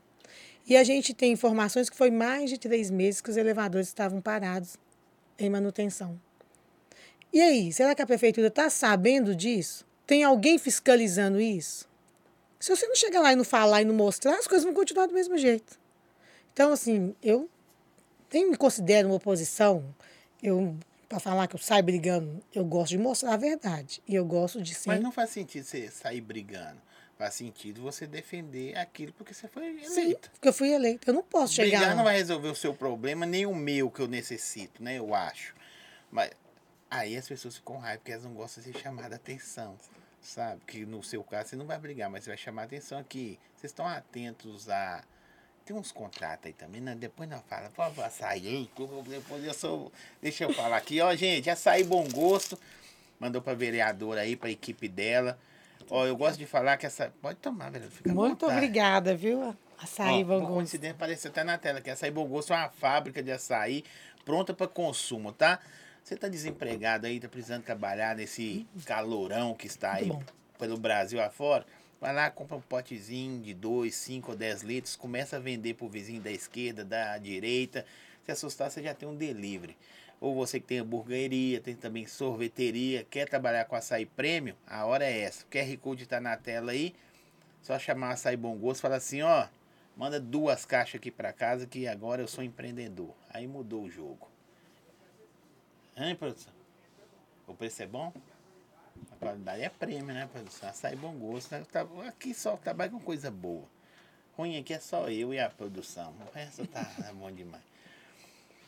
Pode tomar, vereador. Fica à vontade. Muito Vai bom. devagarzinho. Muito bom. É, não, eu tomo devagar É mesmo. mesmo? Vereador, tu tava igualzinha. Você deve ter a cara de ser brava, danada. Aqui, eles me falaram, eu não sabia, diante de Deus. E minha esposa confirmou. Você que deu o start por sinal ali? Foi. Foi mesmo? Mas deu o que falar, né? Eu gostei. Eu gostei. Eu, ó, é, a fala minha com meu filho foi assim: eu jamais imaginaria que tinha um, teria um sinal aqui. Agora uma outra que. Por que, que na rua de lá onde que dá muito acidente não virou contramão ou proibiu sair ali? Você fala na outra entrada do Novo Arão Onde da, da dava- saí- onde era a saída. Uhum. Então, nós realizamos a visita técnica ali, né, juntamente com o governo, com a BH Trans e com o DR, para a gente poder mostrar todo o problema da MG20. Sim, Desde o iníciozinho ali daquela entrada até lá no final da entrada do Novo Tupi, sim. que tem ali o, o Conjunto Ribeiro, né, e o Novo Tupi. E ali existe um projeto maior que vai ser executado agora, que vai ser em frente à UPA Norte, né? Que vão fazer algumas alterações naquela rotatória, vai fechar uma entrada, vai abrir ela mais ali quando as pessoas pegam para poder ir para o Ouro Minas. É, vai ser só aquela entrada, então a pessoa vai descer da Saramém ou quem vem da MG20 vai ter que fazer aquele retorno lá na frente, vão fechar aquela outra, aquele outro retorno ali, para dar mais tempo para as pessoas atravessarem a rua. Entendi. Então, existe um projeto maior que vai vir ali. Mais à frente, né, existe também a possibilidade de, da instalação de um semáforo para pedestre, que a pessoa vai ter que apertar e atravessar. E a colocação daquele semáforo, que, que foi colocado ali com a abertura do Novo Adão Reis. Sim. Aquilo ali já era um pedido de urgência, porque devido à grande eh, circulação de pessoas, de crianças, eh, e vários pedidos que eu tinha da comunidade, eu tive que fazer uma intervenção ali mais urgente. E a gente conversou com o secretário, ele falou assim, olha, infelizmente uma passarela não tem como. Mas dependendo, dá para a gente poder colocar ali talvez um semáforo. É Aí nós marcamos é mais barato, bem mais barato. Uma, uma passarela fica em torno de uns 3 milhões. Acho que o semáforo fica uns 250 Se eles mil. me dão um milhão, eu ponho uma passarela ali. Ai, nós também. a gente faz. A gente junta um, faz um junta-junta ali, a gente faz uma passarela bonita. A prefeitura me contrata, pois pelo é. E aí, não existia, o, o, o Paulo, o Zóio, um nenhum projeto de semáforo ali, não. Sim. Ali existia muitas demandas da população e uma vontade de que melhorasse aquilo ali, que as pessoas utilizam o comércio do Novo Arão Reis, quem mora ali no Tupi, Sim. vai para lá e vice-versa. E quando eu conversei com o governo, ele ficou muito resistente, porque né, não é fácil fechar uma, uma MG. E eu falei com ele, mas espera aí, nós não temos um BH logo ali no Maria Tereza, não foi colocado um semáforo ali também? Sim, Por que que lá, boa. para beneficiar uma empresa, se pôde colocar? Por que aqui, que, embaixo, aqui né? é, por que que lá, que é para beneficiar a população, não pode colocar um semáforo? Qual que é a diferença? Se é uma MG, lá também é uma MG. E aí eu fui cutucando o governo, até que um dia eu falei assim, ele falava comigo assim, ah, mas a gente precisa de autorização do DR, do, da BH Trans, é bem complicado. Eu falei, assim, o senhor consegue ir numa visita técnica minha, é, secretário, José Valadão? Aí você já convidou, né? Convidei. Você não aí intimou, não, não. Aí não, você convida. aí convidei ele, fiquei no pé dele. Ele falou assim, um dia eu vou com você, Luiz, um dia eu vou com você. E eu ficava direto mandando mensagem para a secretária dele. O senhor vai comigo? O senhor vai comigo? Aí, por fim, falou assim: marca aí sua agenda que eu vou. Fui protocolei o requerimento, ele falou a data que ele podia ir nós agendamos essa visita técnica. E o que, é que eu fiz? Já que o DR é do nosso problema maior, que é quem autoriza, eu já tive no DR conversado com o DR. Falei assim, olha, eu estou querendo colocar um semáforo ali ou uma passarela, eu preciso da, que o senhor nos autorize. E ele falou comigo, não, vereador, bacana só ter vindo aqui. Eu nunca recebi ninguém aqui com essa demanda, não, no DR, diz ele. Palavras dele, né? Eu nunca tinha recebido um vereador lá também, ficou agradecido. E eu conversei muito com ele, né? Expliquei para ele nossa situação. Ele falou assim: olha, nesse dia da visita técnica, primeiro eles foram lá sozinhos e fizeram. Ele falou assim: olha, eu vou mandar uma equipe minha ir lá, verificar a possibilidade de instalação da passarela. E aí eu te dou a resposta. Aí eu aguardei, nisso circulando com o governo, ele foi, mandou a equipe técnica, foram lá, fizeram o orçamento de quanto que ficaria uma passarela, 3 milhões e tanto, e que eles não teriam condições de fazer, que é o Estado. Aí eu falei, não, tudo bem. Como já estava conversando com a prefeitura, fiz essa reunião lá na MG20 e coloquei o DR junto, a prefeitura e a BH Trans.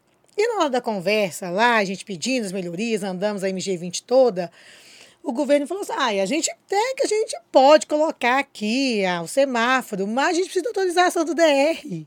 Aí eu, mas governo, o DR está aqui. E aí, DR, você autoriza? Não, autoriza. Inclusive, autoriza a abertura da entrada, a abertura do Novo Adão Reis. Se vocês quiserem, a gente pode fazer a abertura aqui novamente. Ah, mas aí o governo, mas a gente tem que fazer um projeto. Eu, a BH está aqui também.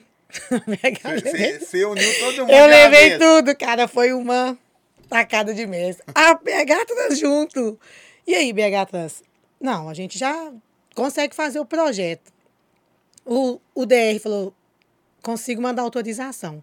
Porque você não consegue mexer numa rodovia sem autorização da, da concedente, que era o DR. Ele pegou e falou assim: então tá bom, então o senhor faz o, o, o projeto e o senhor vai mandar isso, o governo falando. O senhor vai mandar esse projeto pro meu, meu e-mail. Toma meu e-mail. Anotou o e-mail. Levou o projeto. O BH Trans foi embora, o governo foi embora. Todo mundo foi embora. E aí ficou. Fui lá no secretário de governo falar com ele, secretário, o senhor me prometeu um semáforo e eu preciso que o senhor me ajude a cumprir, porque ali é o sonho de muitas pessoas. Falou, não só vou te dar, vou fazer o semáforo para você, como vou te dar um prazo de 60 dias. Falei, não, meu sonho. E aí ficamos naquele sonho de 60 dias. E nisso o DR não mandava autorização. Aí começa a saga da autorização. Liga e o governo manda mensagem, do, do funcionário do governo manda mensagem para mim, Loide, até hoje eu preciso de abrir a MG, porque a gente tem prazo e o DR não manda autorização e a gente liga para o DR e aí o, aquele né, por favor, manda autorização, com muito custo o DR envia autorização para o Detran, para BR, para o BH Trans. E lá, quando chega essa autorização, graças a Deus, o governo faz ali, implanta o sinal. Então, assim, foi uma luta muito grande. Às vezes as pessoas falam assim, ah, mas aquilo ali foi. Não, já tinha um projeto ali, gente. Isso aqui, ó. Tinha Antigo. Tinha não, meu amigo. Fala que você que não tinha, não. E não, não tinha. tinha. E são três poderes que quase não se conversam, Sim. né? A BH Trans ainda conversa com a prefeitura, com o governo, mas a, a BH Trans, o DR sem chance. O DR, DR é, já é o Estado, e aí tem que ter essa articulação. E ali, assim, aí as pessoas, muitos me criticaram, teve muito problema, as pessoas né, fizeram vídeos me atacando na rede social, igual você falou. E quando você não está dando fruto, você não vai, ninguém te ataca, mas quando você está crescendo, as pessoas vão te atacar. E aí a gente teve, né, as pessoas falando que eu fui lá, que eu peguei obra, que eu fui oportunista. E eu falei, gente, política é articulação. Não adianta você chegar e jogar um ofício na mão de uma prefeitura. Se você não ir lá e não conversar e não mostrar a necessidade, se você não levar a prefeitura lá, se você não levar o governo, mostrar para ele o que, que essa comunidade precisa, um ofício não vai ser resolvido, não. A gente tinha um outro problema, Zói, lá na, na, no Planalto, que era um ponto de ônibus, coisa, coisa simples. Que se você sentasse no ponto de ônibus, jogava água na sua cara. Jogava na sua cara. Coisa simples. Que um vereador, fui lá, marquei visita técnica, fez isso, aquilo, resolveu um problema. Então, não adianta. Eu, se eu pegasse um ofício, jogasse o ofício no, lá na prefeitura, ele fica lá guardado. Mas a política é articulação, é você ir, você conversar, você mostrar o problema, você dialogar com os poderes para poder trazer a demanda. Então, hoje o semáforo é uma realidade. Queira ou quem não. entrou arrumando briga, tá até bem, né? Quem queira ou não queiram, xingue ou não xingue, me falem mal de mim, mas pode falar, o semáforo foi uma conquista nossa. Não é que eu quero me gloriar da conquista, pra não. Pra cima ali, eu, igual voltando ali pra cima, onde que dá muito acidente, Sim. eu só acho que aquela ali deveria ser contramão, proibir sair, atravessar direto por, por... Mas agora diminuiu um pouco. Não, diminuiu, mas ainda eu vejo. Porque quem tá vindo da 240, 240. faz assim, né? É, você, você não consegue Você tá ver. em cima da pessoa. Isso. Eu acho que tinha que ser proibido atravessar assim. Eu acho, né? Eu, o, o zóio, não sei de nada, eu não sei de. Fechamento né? daquela rotatória. Isso, sabe, na hora que você sai dali. Aí... É, porque agora não justifica aquilo ali mais. Sim, a não ser que porque... a pessoa vai entrar ali para ir pro, pro lajedo e tal, né? É, porque agora a pessoa já faz aquela travessia pelo semáforo da entrada Sim, do Nova Não Reis. Baixo. Então, antigamente a pessoa usava aquele caminho para poder chegar, é, para acessar a via 240. Hoje eu não preciso. Por, por que, que eu acho? Porque se, se ocorrer novamente um acidente, aí vem. O semáforo não está resolvendo de nada. É. Entendeu? Então, Infelizmente, assim, vão falar isso. Bom, então... Mas ali vai ter um projeto maior, igual eu já expliquei uhum. para você. O projeto já era até para ter iniciado, né? Porque na, na, eles falando para a gente, ali vai ter umas modificações.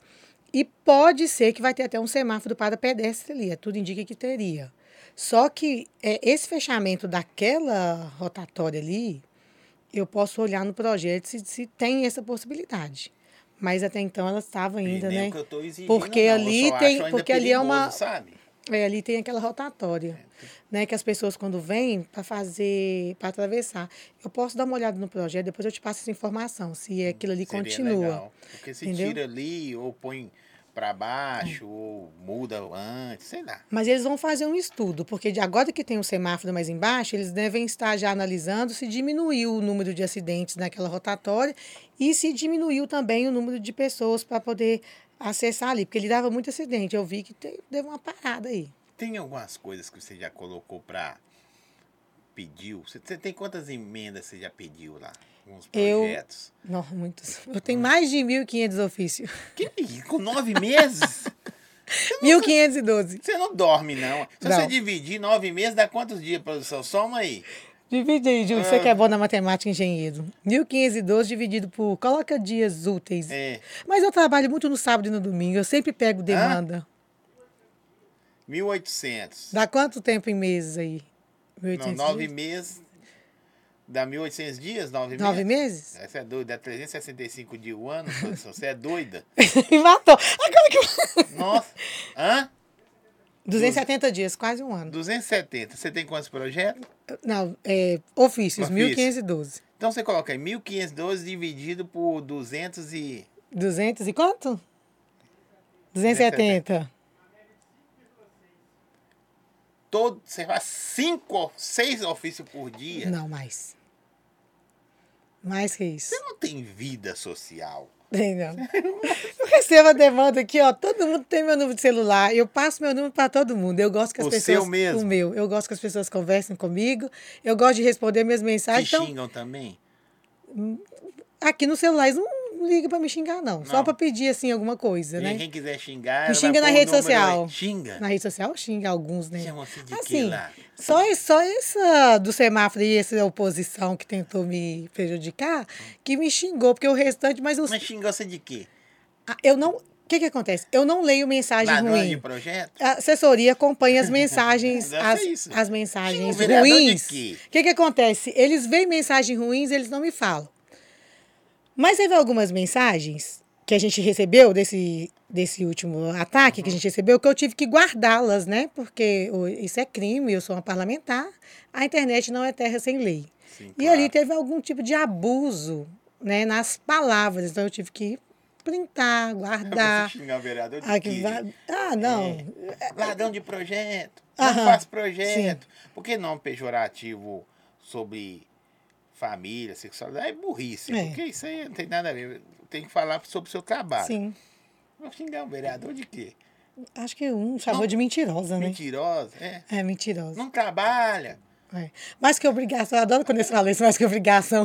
Eu gosto. Mas- Eu mas aí gosto. você tem que concordar. Você sabe por quê? Porque, Você cara, tá- é o tá meu errado. trabalho. Se eu falar assim, "Oi, É o meu trabalho. Foi mais que sua obrigação. Sim. Aí você fala assim, e é mesmo. É mesmo. Porque isso que eu falo, eu gosto. Porque o cara reconhece que eu estou trabalhando.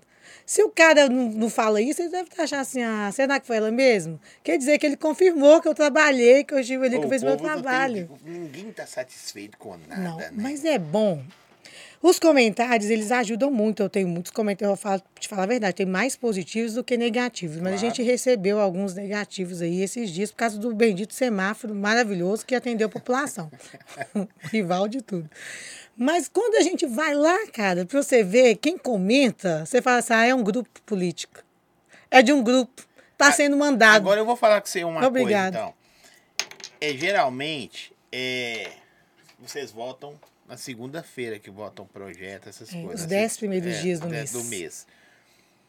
Até o mês de setembro vocês não tinham votado nada. Não. Não. Essa Câmara é a que mais votou projetos. Eu, eu, vi, eu vi isso. É que- porque só pega uma parte ruim.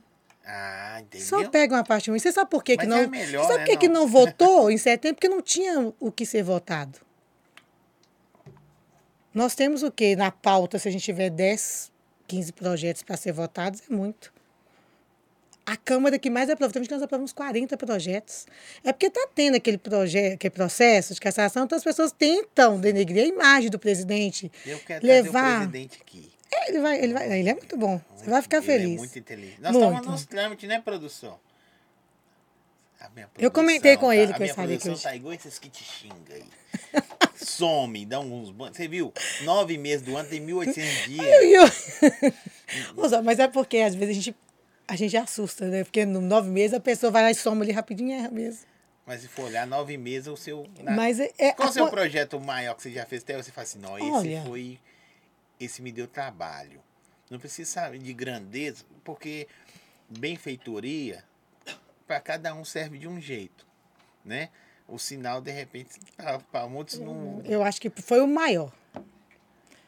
Porque não trouxe. Você pegou três poderes, vamos dizer assim, Sim. misturou. E misturei e fiz uma articulação muito importante, que muitos tentaram e não Você conseguiram. mesmo chegava e, não, cheguei, mesmo. vamos trocar uma ideia aqui. Eu mesmo. Vamos tomar um café, né? Sim, doutor Rodrigo, fui nele três vezes. Conversei com ele três vezes. Pegou os números de projetos? Aqui, deixa eu mostrar. Câmara de Belo Horizonte, esse ano, nós já votamos 370 projetos. No ano também. passado, 161, 130, 162, 168, 180. O, o, quando foi o, ano que mais votou? Por isso que o prefeito não gosta de 2015. vocês. Ah, ué, porque a gente Vocês vai- aprovam o projeto e tem que trabalhar. ué. 2015 que votou que 350 liberar projetos. Tem, aí tem que conversar, né? aí, ah, desculpa, aí tem que conversar, né? O seu dinheiro tem que, a gente tem que saber para onde que vai, o que, que vai fazer. A Câmara, ela... Você é, Exigente. é, você chegou num, num- num momento diferente do Brasil. Onde o Brasil ficou. O, o Brasil sentiu que saiu num tipo de poder, veio um outro poder, o pessoal sentiu um gosto diferente e voltou o poder antigo e tal. Isso mexe com tudo. Como que você. Aí você chegou no meio do negócio, né? Chega no meio da briga. No né? meio da briga. Como você chegou assim, sendo em direito independente, que você trabalha para todo mundo, eu concordo demais com isso aí, né? É, como que você chegou? Porque o pessoal fica sempre. É, todo mundo quer saber. É. Hoje a Câmara dos Vereadores, ela tem, né, o seu grupo ali de O esquerda. prefeito, por exemplo, é esquerda. O prefeito ele é de esquerda e a gente tem uma, em média ali, acho que a maioria da, da Câmara de Vereadores é de direita. É, tem a Frente Cristã ali, que são 27 vereadores, né? Então, o projeto lá, é um projeto mais da esquerda, ele é muito difícil de passar. Porque, é, é mais difícil. Aí tem que ter uma articulação muito boa para poder passar, se for algo assim ideológico. É, eles têm muita é dificuldade. É, e- aí não passa, porque nós temos a Frente Cristã, que são de 27 vereadores. São Mas- 41 vereadores. São 41. Mas os projetos né, também da esquerda de benefício para a população, eu mesmo não voto contra. Assim como os, os vereadores da direita também votam a favor. Porque a gente está trabalhando para o município. A pauta ideológica é que ela é mais complicada de se passar hoje. Hoje a gente realmente nós temos uma Câmara mais conservadora. Né? E, mas isso aí, a gente tem um bom diálogo ali na Câmara dos Vereadores. Não- é, é, teve sim aquela polêmica na época que teve a Duda, é, a vereadora Duda, o vereador Nicolas, né? Houve aquele embate, mas hoje a gente tem uma Câmara de Vereadores bem tranquila, bem pacífica, apesar né, desse tumulto todo que está acontecendo lá, mas é, há um respeito muito grande entre os vereadores. Entendi. Tem algum projeto seu que você fala assim, ó, esse aqui se passa, se aprova, ia ser top. É, me, Ah, é tem. meu, é meu, como que eu vou te falar a palavra? Hoje tá fugindo palavras, hein, professor? Meu carro-chefe? O carro-chefe, o graal, o santo O graal. Pode ser também ó, o sua marrequinha dos ovos de ouro lá, a menina dos seus olhos, sei lá. Escolhe o adjetivo que vocês quiserem aí. Olha, assim, é, tem um projeto que ainda nós vamos colocar até hoje. É, a gente decidiu, decidiu com a assessoria que vai colocar ele para ser votado, que é, já trago ele comigo antes de eu ser vereadora, que é sobre a questão dos pontos de ônibus. Porque é muito ruim você ver as pessoas sentadas no chão aguardando o ônibus. Não saber qual ônibus que passa na porta, qual ônibus que vai parar ali. Tem uma placa com desenho de um ônibus. Isso é ruim para nossa cidade. Tem que ter um, banco, tem que ter um abrigo digno para a pessoa poder sentar, tem que estar ali e- informando qual o ônibus que a pessoa vai pegar. Isso, é, isso eu acredito que é dignidade para as pessoas. Então, é, eu sempre gostei dessa pauta de mobilidade. É, sou a relatora né, do, do- da CPI do ônibus sem qualidade, e eu acredito que esse projeto, se ele for aprovado na Câmara, vai me trazer muito orgulho de poder andar nas ruas e não ver ninguém sentado no chão aguardando um ônibus. Que é triste, né? Já basta um ônibus Esperar péssimo. um ônibus já é ruim. Já é ruim, ainda tem que ficar é sentado no chão. Tem, a gente tem muitas imagens de pessoas sentadas no chão. Meu pai, mesmo dia, queria construir um banco. Vou falar uma coisa aqui que é besteira, mas é do meu coração. Mas isso acontece só na periferia, viu? Você passa pra zona sul aí, tem uns pontinhos legal, tem uns tem digital lá, Iluminado. iluminado. Publicidade. É, assim, eu costumo passar rápido de carro por esses lugares. Falo, olha que ponto legal, eu queria morar nesse ponto aqui, Uhum. tá melhor que minha casa. Não tem isso? Tem.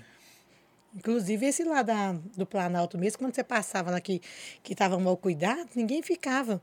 Igual você passa para ser o centro da cidade, É assim, o isso. centro da cidade revitalizado, E assim, tá? como você, vou te falar, como você é da periferia, você foi criado na periferia. Sim. Tupi, Guarani, né? É. Não é, é ruim, tá melhorando. Tá melhorando. Ribeiro de Abreu esquece que não melhorou Eu já morei nada. aqui na Marilândia, tá? 210, já morei no ruim. Ribeiro. Há umas ruas ruins Não tinha asfalto, não. Graças a Tô Deus falando chegou. que uma rua ruim, chegou quando você foi embora. Eu sei que tava dando peso no negócio aí.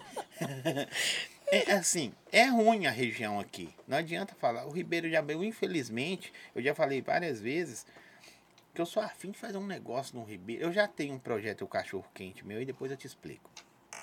Hoje nós vamos falar de você. Mas aí, aqui não cresce, não vê nada acontecendo. Eu não sei se tem a ver com o poder público, eu não sei a ver se tem a ver com a comunidade, eu não sei se tem a ver com a sociedade, ou se alguém plantou uma cabeça de burro velho aí nesse negócio. Era fazenda, isso tudo, então deve ter um monte de cabeça enterrada nesse tem aí. Mas na- eu, eu vejo também que o olhar, o, o olhar para a Zona Sul, ou para alguns bairros melhores, é mais, mais Diferente. atencioso. É diferente. Se eu tiver errado, você me corrija, mas. Eu lá. concordo, eu tenho que concordar. Hum. Porque que. Vamos pensar no Ribeiro. O Ribeiro é um bairro que você bem falou, não cresce. Eu não sei se hoje já tem um caixa eletrônico aqui. Quê? Tem? Você tá doido? Não tem. Não, não, não. Vamos pra Aí coisa vamos- mais fácil. Médico no posto de saúde. Às vezes. Às vezes tem. né? Às vezes tem. Mas uma coisa básica. Uma casa lotérica Não também. tem. Não tem. A culpa é de quem? Eu acho que a culpa é do município.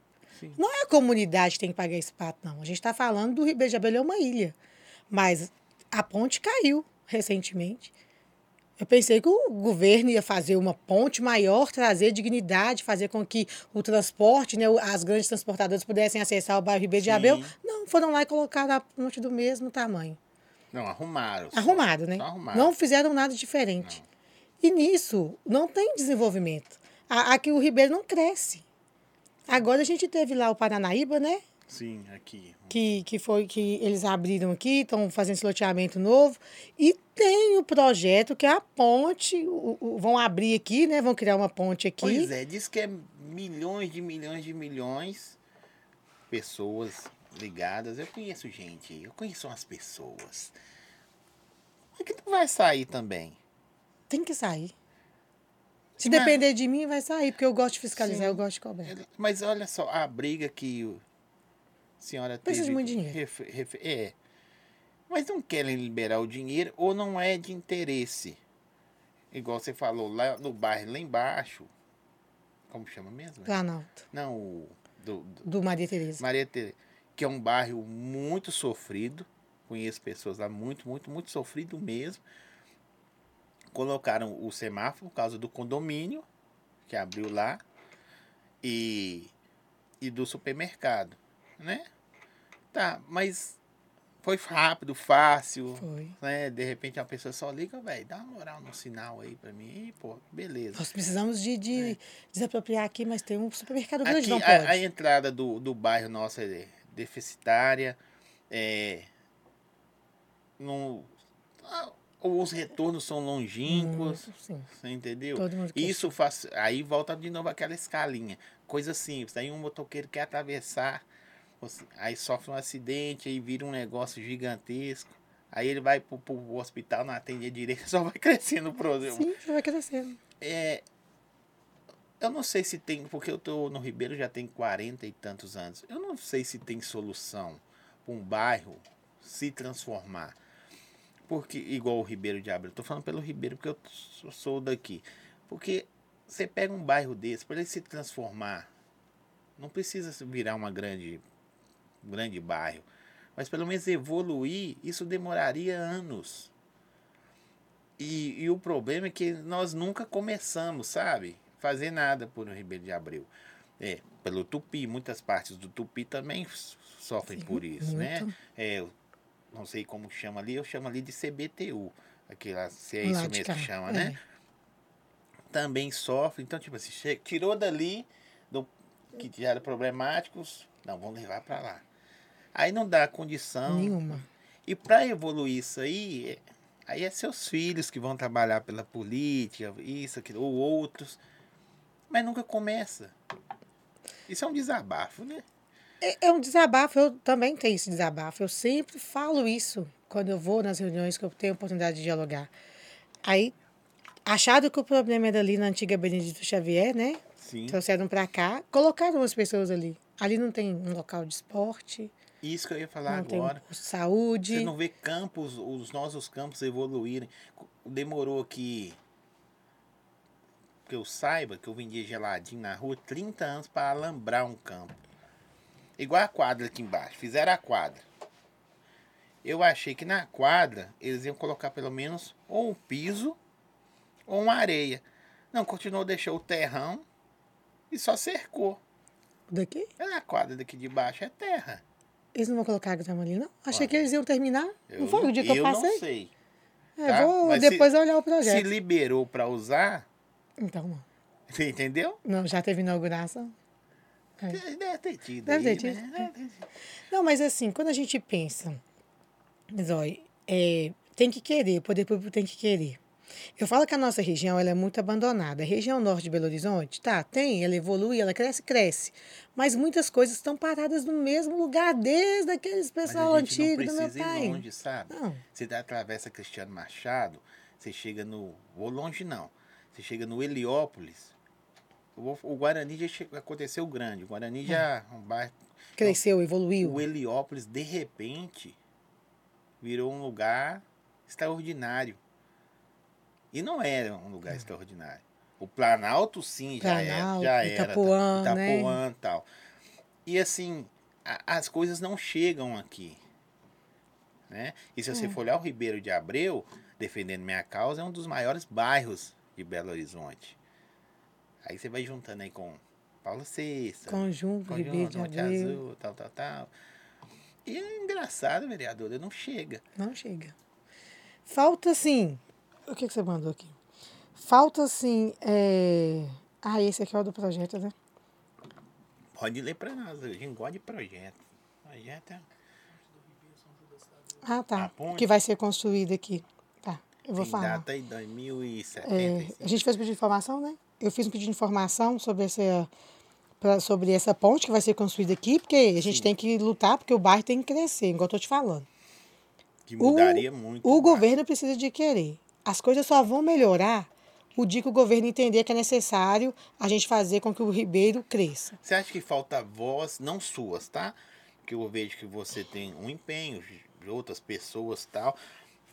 Mas falta a voz da comunidade, ou a gente se acostumou. Aí você pode falar como moradora da região que você já foi. Você acha que a gente se acostumou? Eu acho que não que acostumou. As pessoas estão cansadas. Elas acham que isso não vai ser possível. Sim. Porque é difícil. Você imagina para mim conseguir aquele semáforo que eu tive que fazer. Eu imagino, eu já Você imagina a gente história. fazer uma abertura daquela ponte ali para trazer dignidade para as pessoas? Fazer essa obra que tem que fazer aqui. Sim. Você imagina a dificuldade que as pessoas cansam, porque vai vendo que a mãe faleceu, o avô faleceu Sim, e nada claro. mudou, as pessoas cansam. Então, quando eu xingo o político, xinga a gente, é porque você sabe, ah, não, já tô cansada, não vai fazer nada diferente. Que, que você teve do outro lado também. Porque Sim. você via seu, seu pai receber nomes que você fala, não, pô, é meu pai, não é Meu assim. pai, não é isso. Mas não é ele. Entendeu? Aí porque seu pai dependia de a quem, alguém. De alguém fazer. De alguém fazer. Igual assim, eu dependo. O vereador não tem poder de fazer a obra. A gente não faz. Sim. A gente fiscaliza e pede para que seja executado. Quem faz a obra é o governo.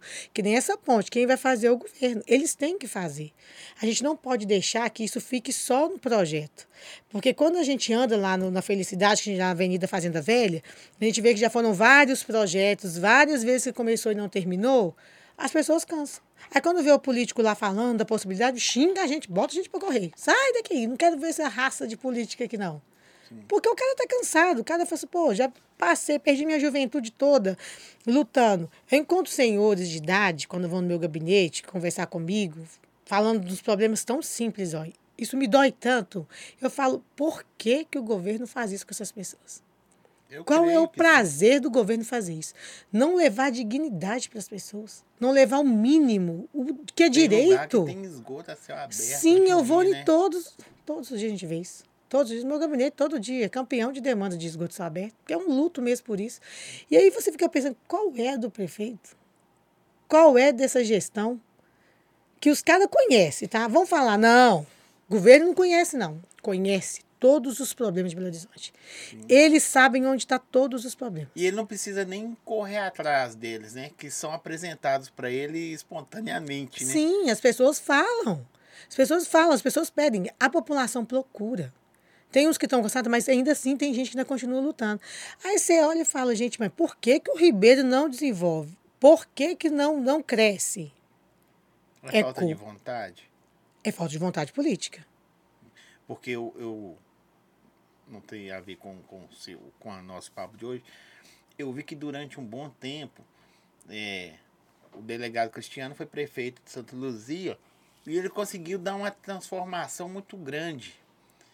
E aí ele virou deputado e ele viu que, não, peraí, ele, ele legisla para o Estado, mas se essa é a palavra. Mas ele continuou dando um suporte, sabe? Então, assim, nós temos vereadores tops, deputados tops feitos na nossa região que não te apoia, não apoia outro, não apoia outro.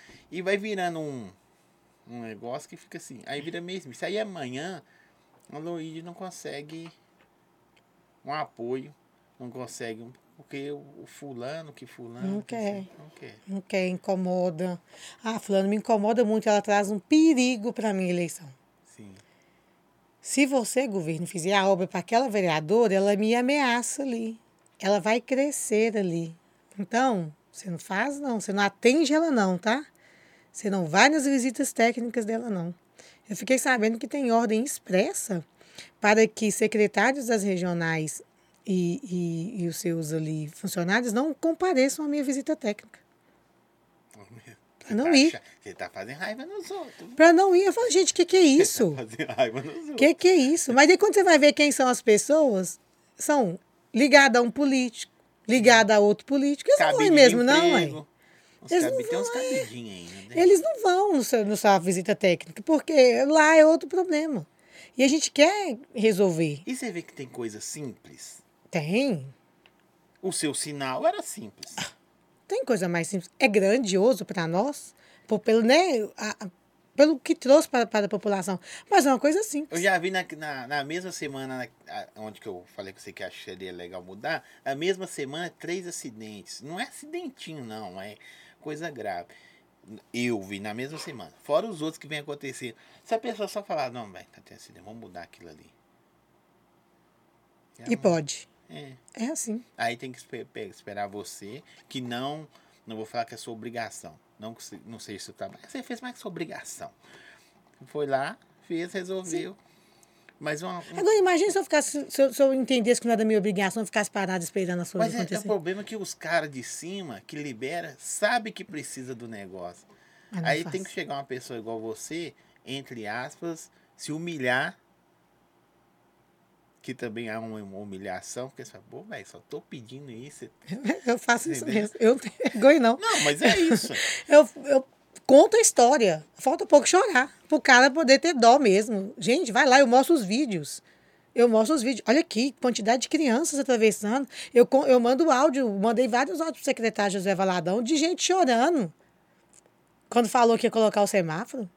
De Tem gratidão. alguns, não vou falar esses aí que te ajudam, mas tem uns que você mostra o vídeo e é só olha assim. Não. Tá nem. Tem noção para o que, que é aquilo? Aquilo trouxe dignidade para as pessoas. Você poder atravessar uma rua em segurança é dignidade. As pessoas não tinham isso.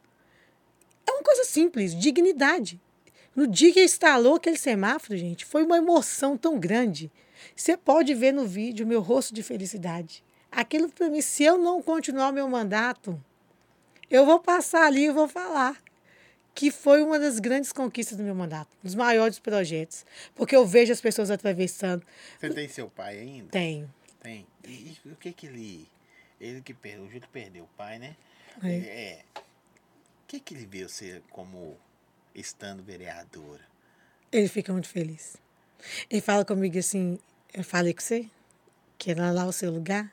Te falei, você tá no lugar certo. Porque é, você sabe disso, talvez ele não pense assim, mas ele plantou uma, para, uma árvore que você colheu o fruto. Sim. Né? Eu penso às vezes nisso. O sonho, às vezes, ele não vai concretizar na vida da pessoa. Ele tinha um sonho de ser vereador. Mas não aconteceu com ele, aconteceu com a filha dele. E ele tem essa gratidão, sabe? Mesmo não sendo nele, porque eu escuto meu pai. Eu sempre procuro estar com ele. Ele que não vem, porque às vezes ele não pode ficar num lugar muito frio, já está com 80 anos. Mas ele participa da minha vida política. Ele, eu- audiências públicas, quando dá para ele, ele vai. A Ele- visão é diferente também, né? Sim. Que é, é, talvez ele é um político mais Não, muito moderno. moderno. Tá a mente muito moderna, ele tem a mente muito ativa. Ele pensa longe e ele não pensa só para ele. Porque se ele fosse, se ele quisesse parar, ele parava, ele não vai viver mais. Vou embora daqui. Mas ele preocupa daqui 20, 30, 40 anos. Isso aqui vai ser, vai ser bom, vai beneficiar as outras pessoas. Aí, Então- aí que entra outra pergunta que às vezes a gente nem precisa fazer. O cara, vamos tratar seu pai assim, o cara, acho que mais gastou do que ganhou, né?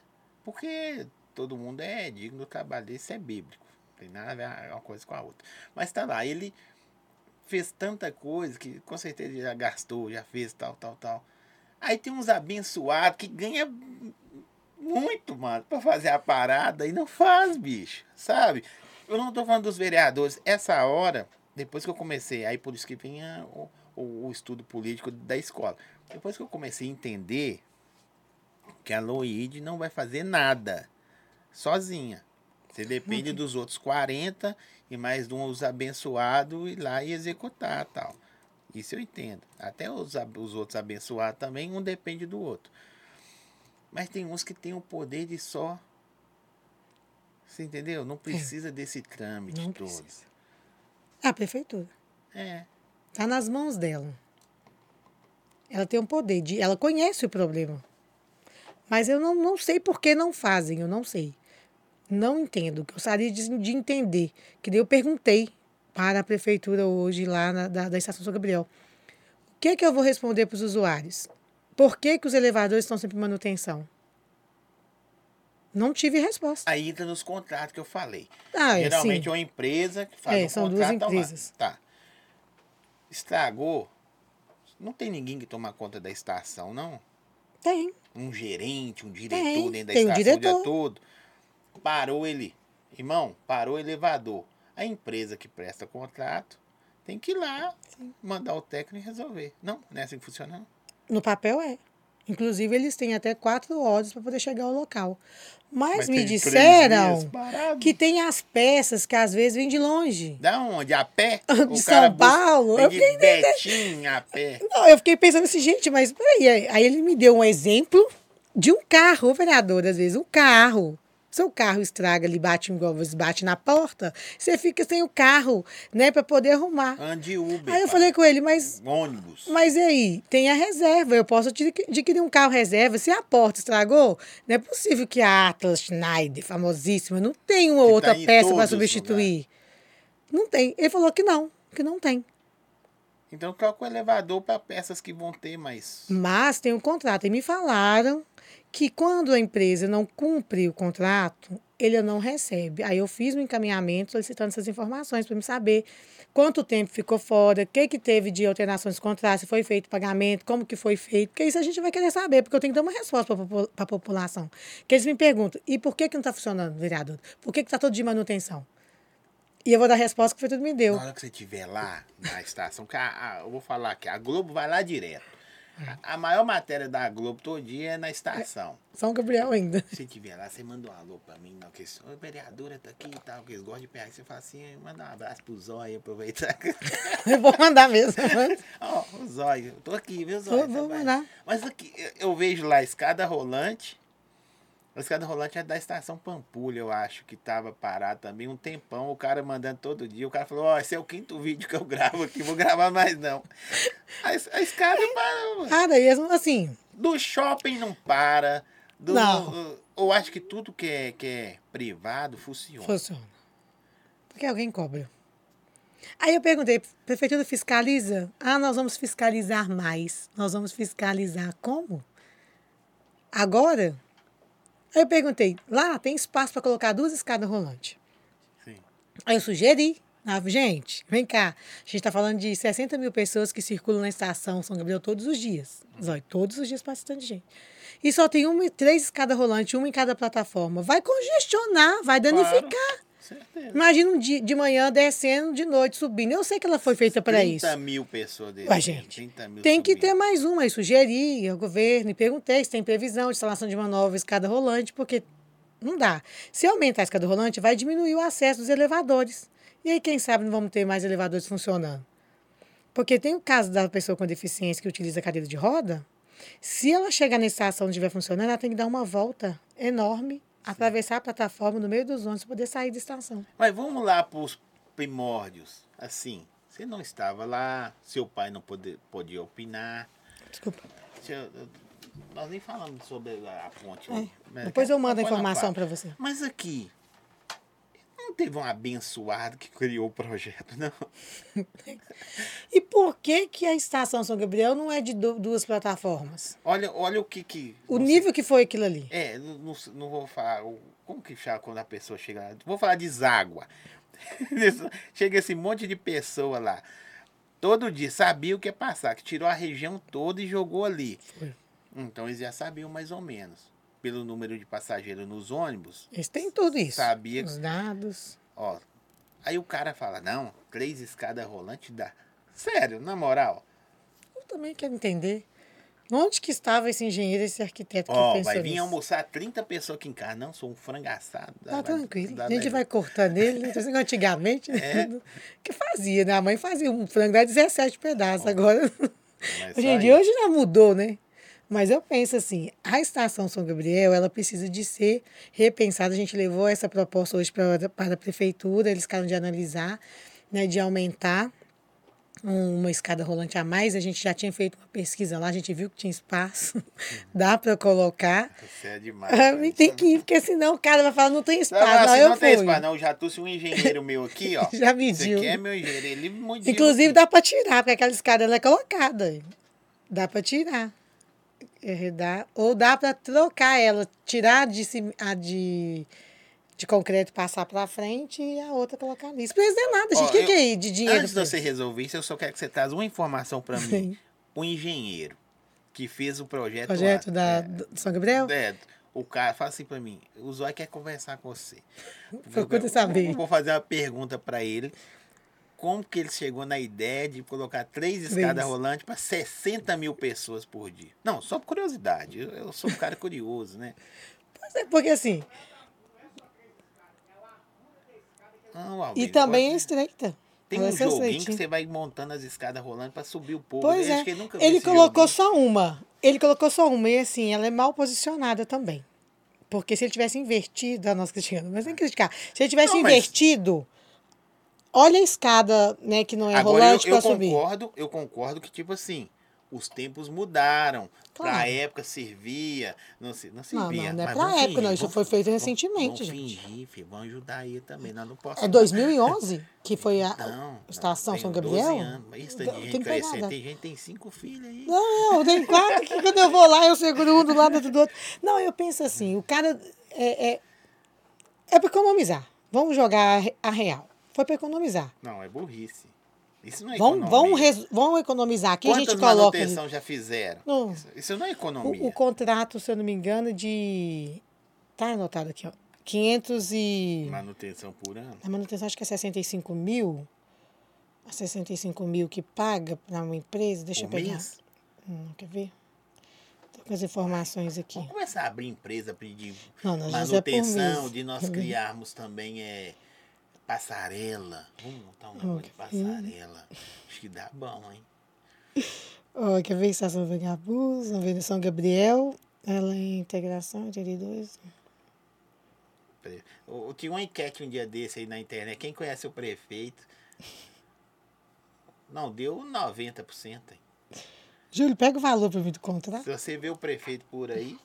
Não, ninguém conhece ele. Né? Ele é, é Isso, senhor. isso é uma vantagem do prefeito. Pode passar por qualquer lugar, ninguém Mas percebe. ninguém vai bater Ninguém nele. xinga ele. Ninguém xinga. Isso é uma vantagem. Agora a Não. vai no Vou, supermercado. vai. Diz a minha irmã que hoje chegou no, no, num local lá que eles estavam até falando, discutindo sobre mim e tal. E o senhor assim, não, mas eu conheço a vereadora, isso, aquilo, outro.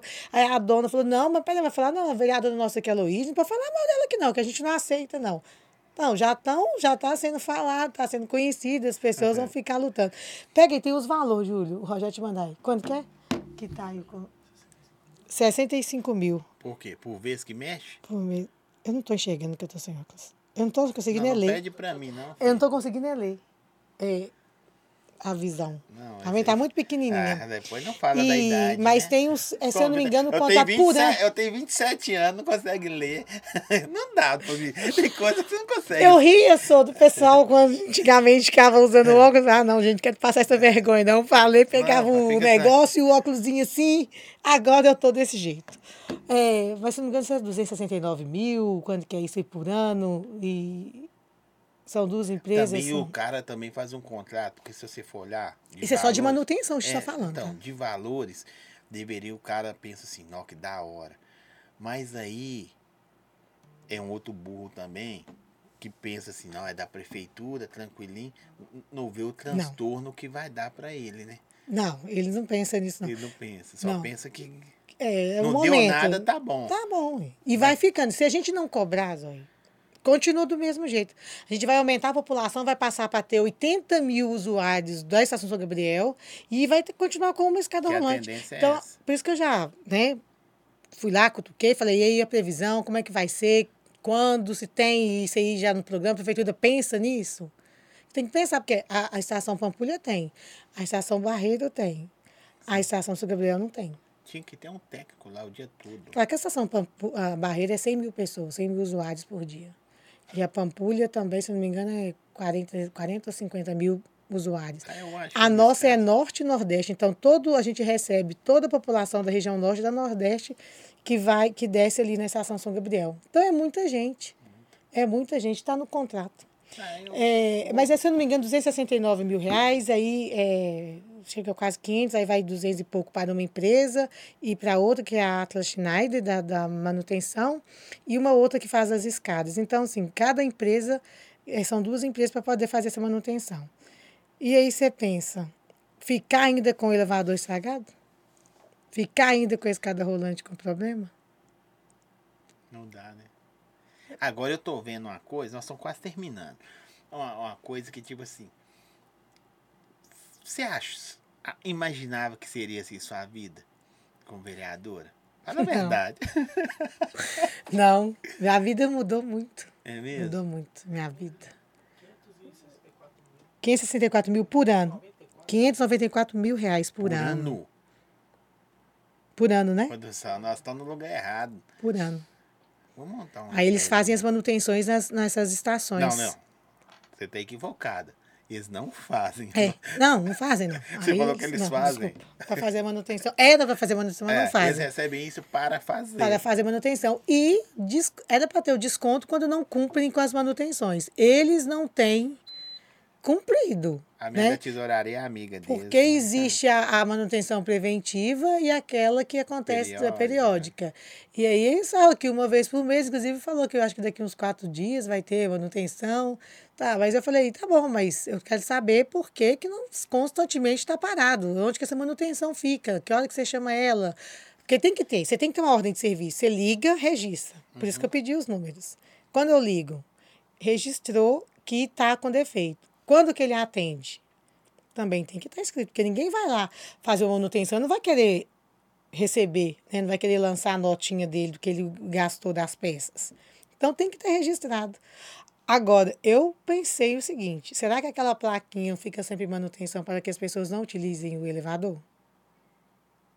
Também, né? Uai, tudo é de se pensar. Pensei. Se, se coloca uma pessoa, tipo assim, o elevador exclusivo para idosos e deficientes, ou pessoas com mobilidade Reduzida. reduzida, e contrata um assessorista, Para tomar conta. Diminui o gasto, porque o salário do assessorista Tá bom, ó, dá 10 caçambada, é um andar só. só um não- andar, não tchum, tem tchum. problema. Espera aí, gente, tô voltando. Entendeu? Eu acho. Também. E aí fica o, a manute... o salário do assessorista, não sei, dois mil reais, dando um exemplo. Ficaria mais barato do que. Vamos colocar por ano, quanto que ele ia gastar? Talvez 25 mil com esse funcionário.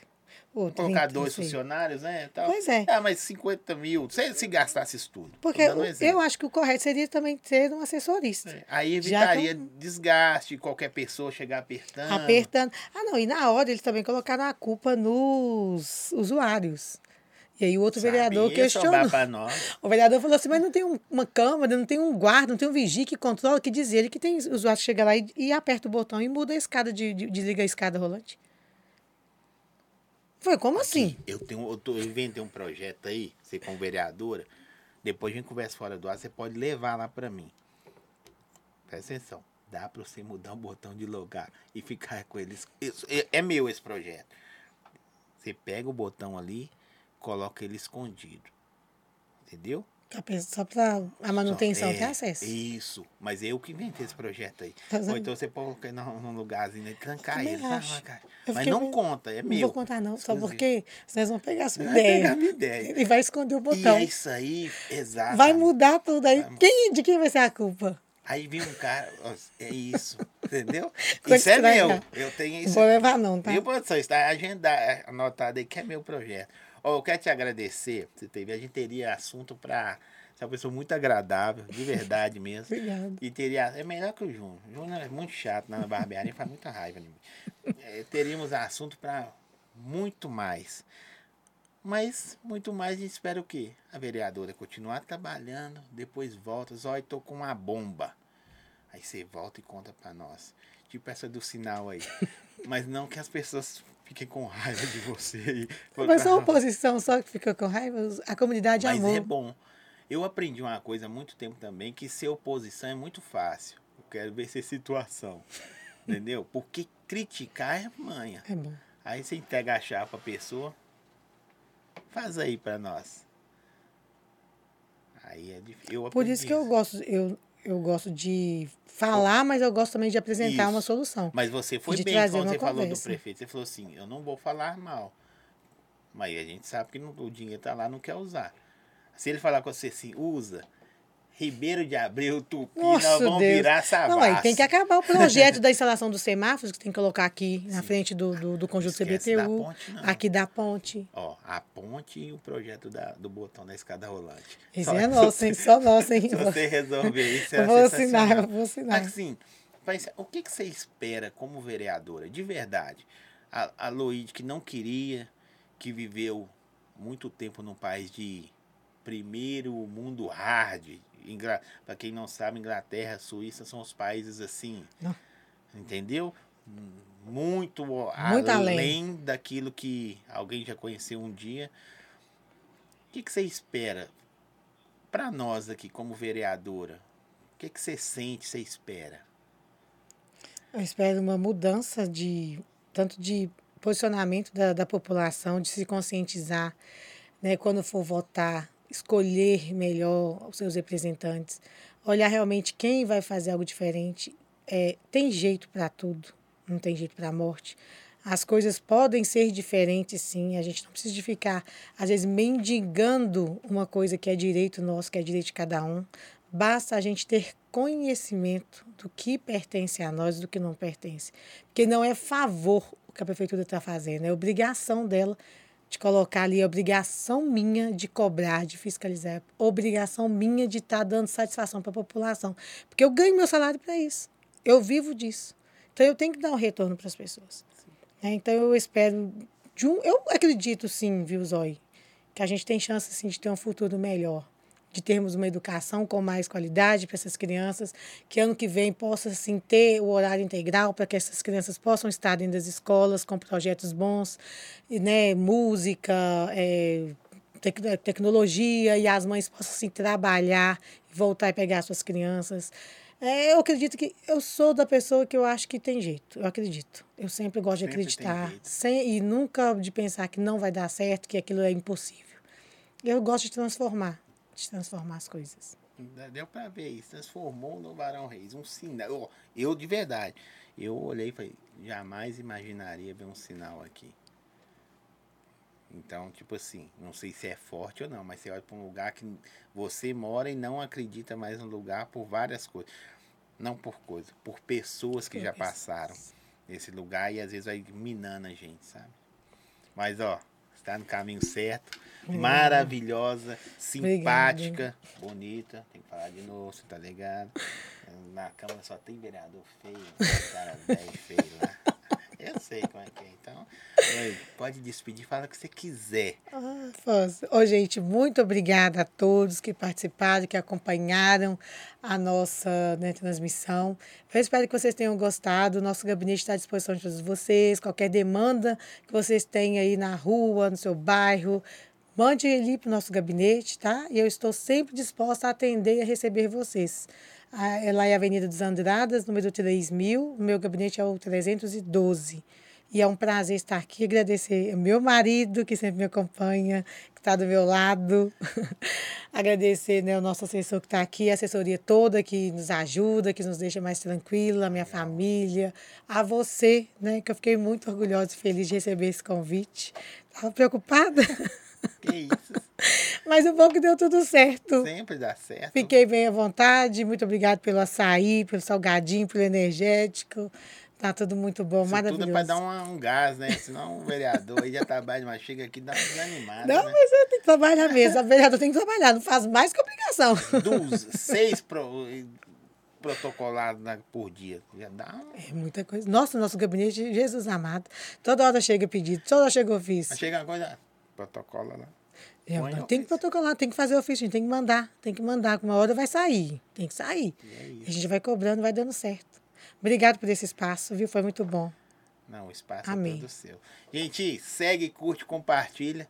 Tá aí mais uma vereadora que representa, não vai fazer raiva depois não, que eu falo mal também, que representa bem Belo Horizonte e trouxe algo benéfico, não que outros não trouxeram em épocas diferentes para nossa região, né? Vamos evoluindo, com a mente assim, digo, lembra do botão do negócio. Não, não vou esquecer, não. Nós vamos dividir royalty. E tem mais coisas boas para vir para nossa região, viu? Pode ficar tranquilo. Nós vamos cobrar. Estou representando bem Belo Horizonte. 312, viu?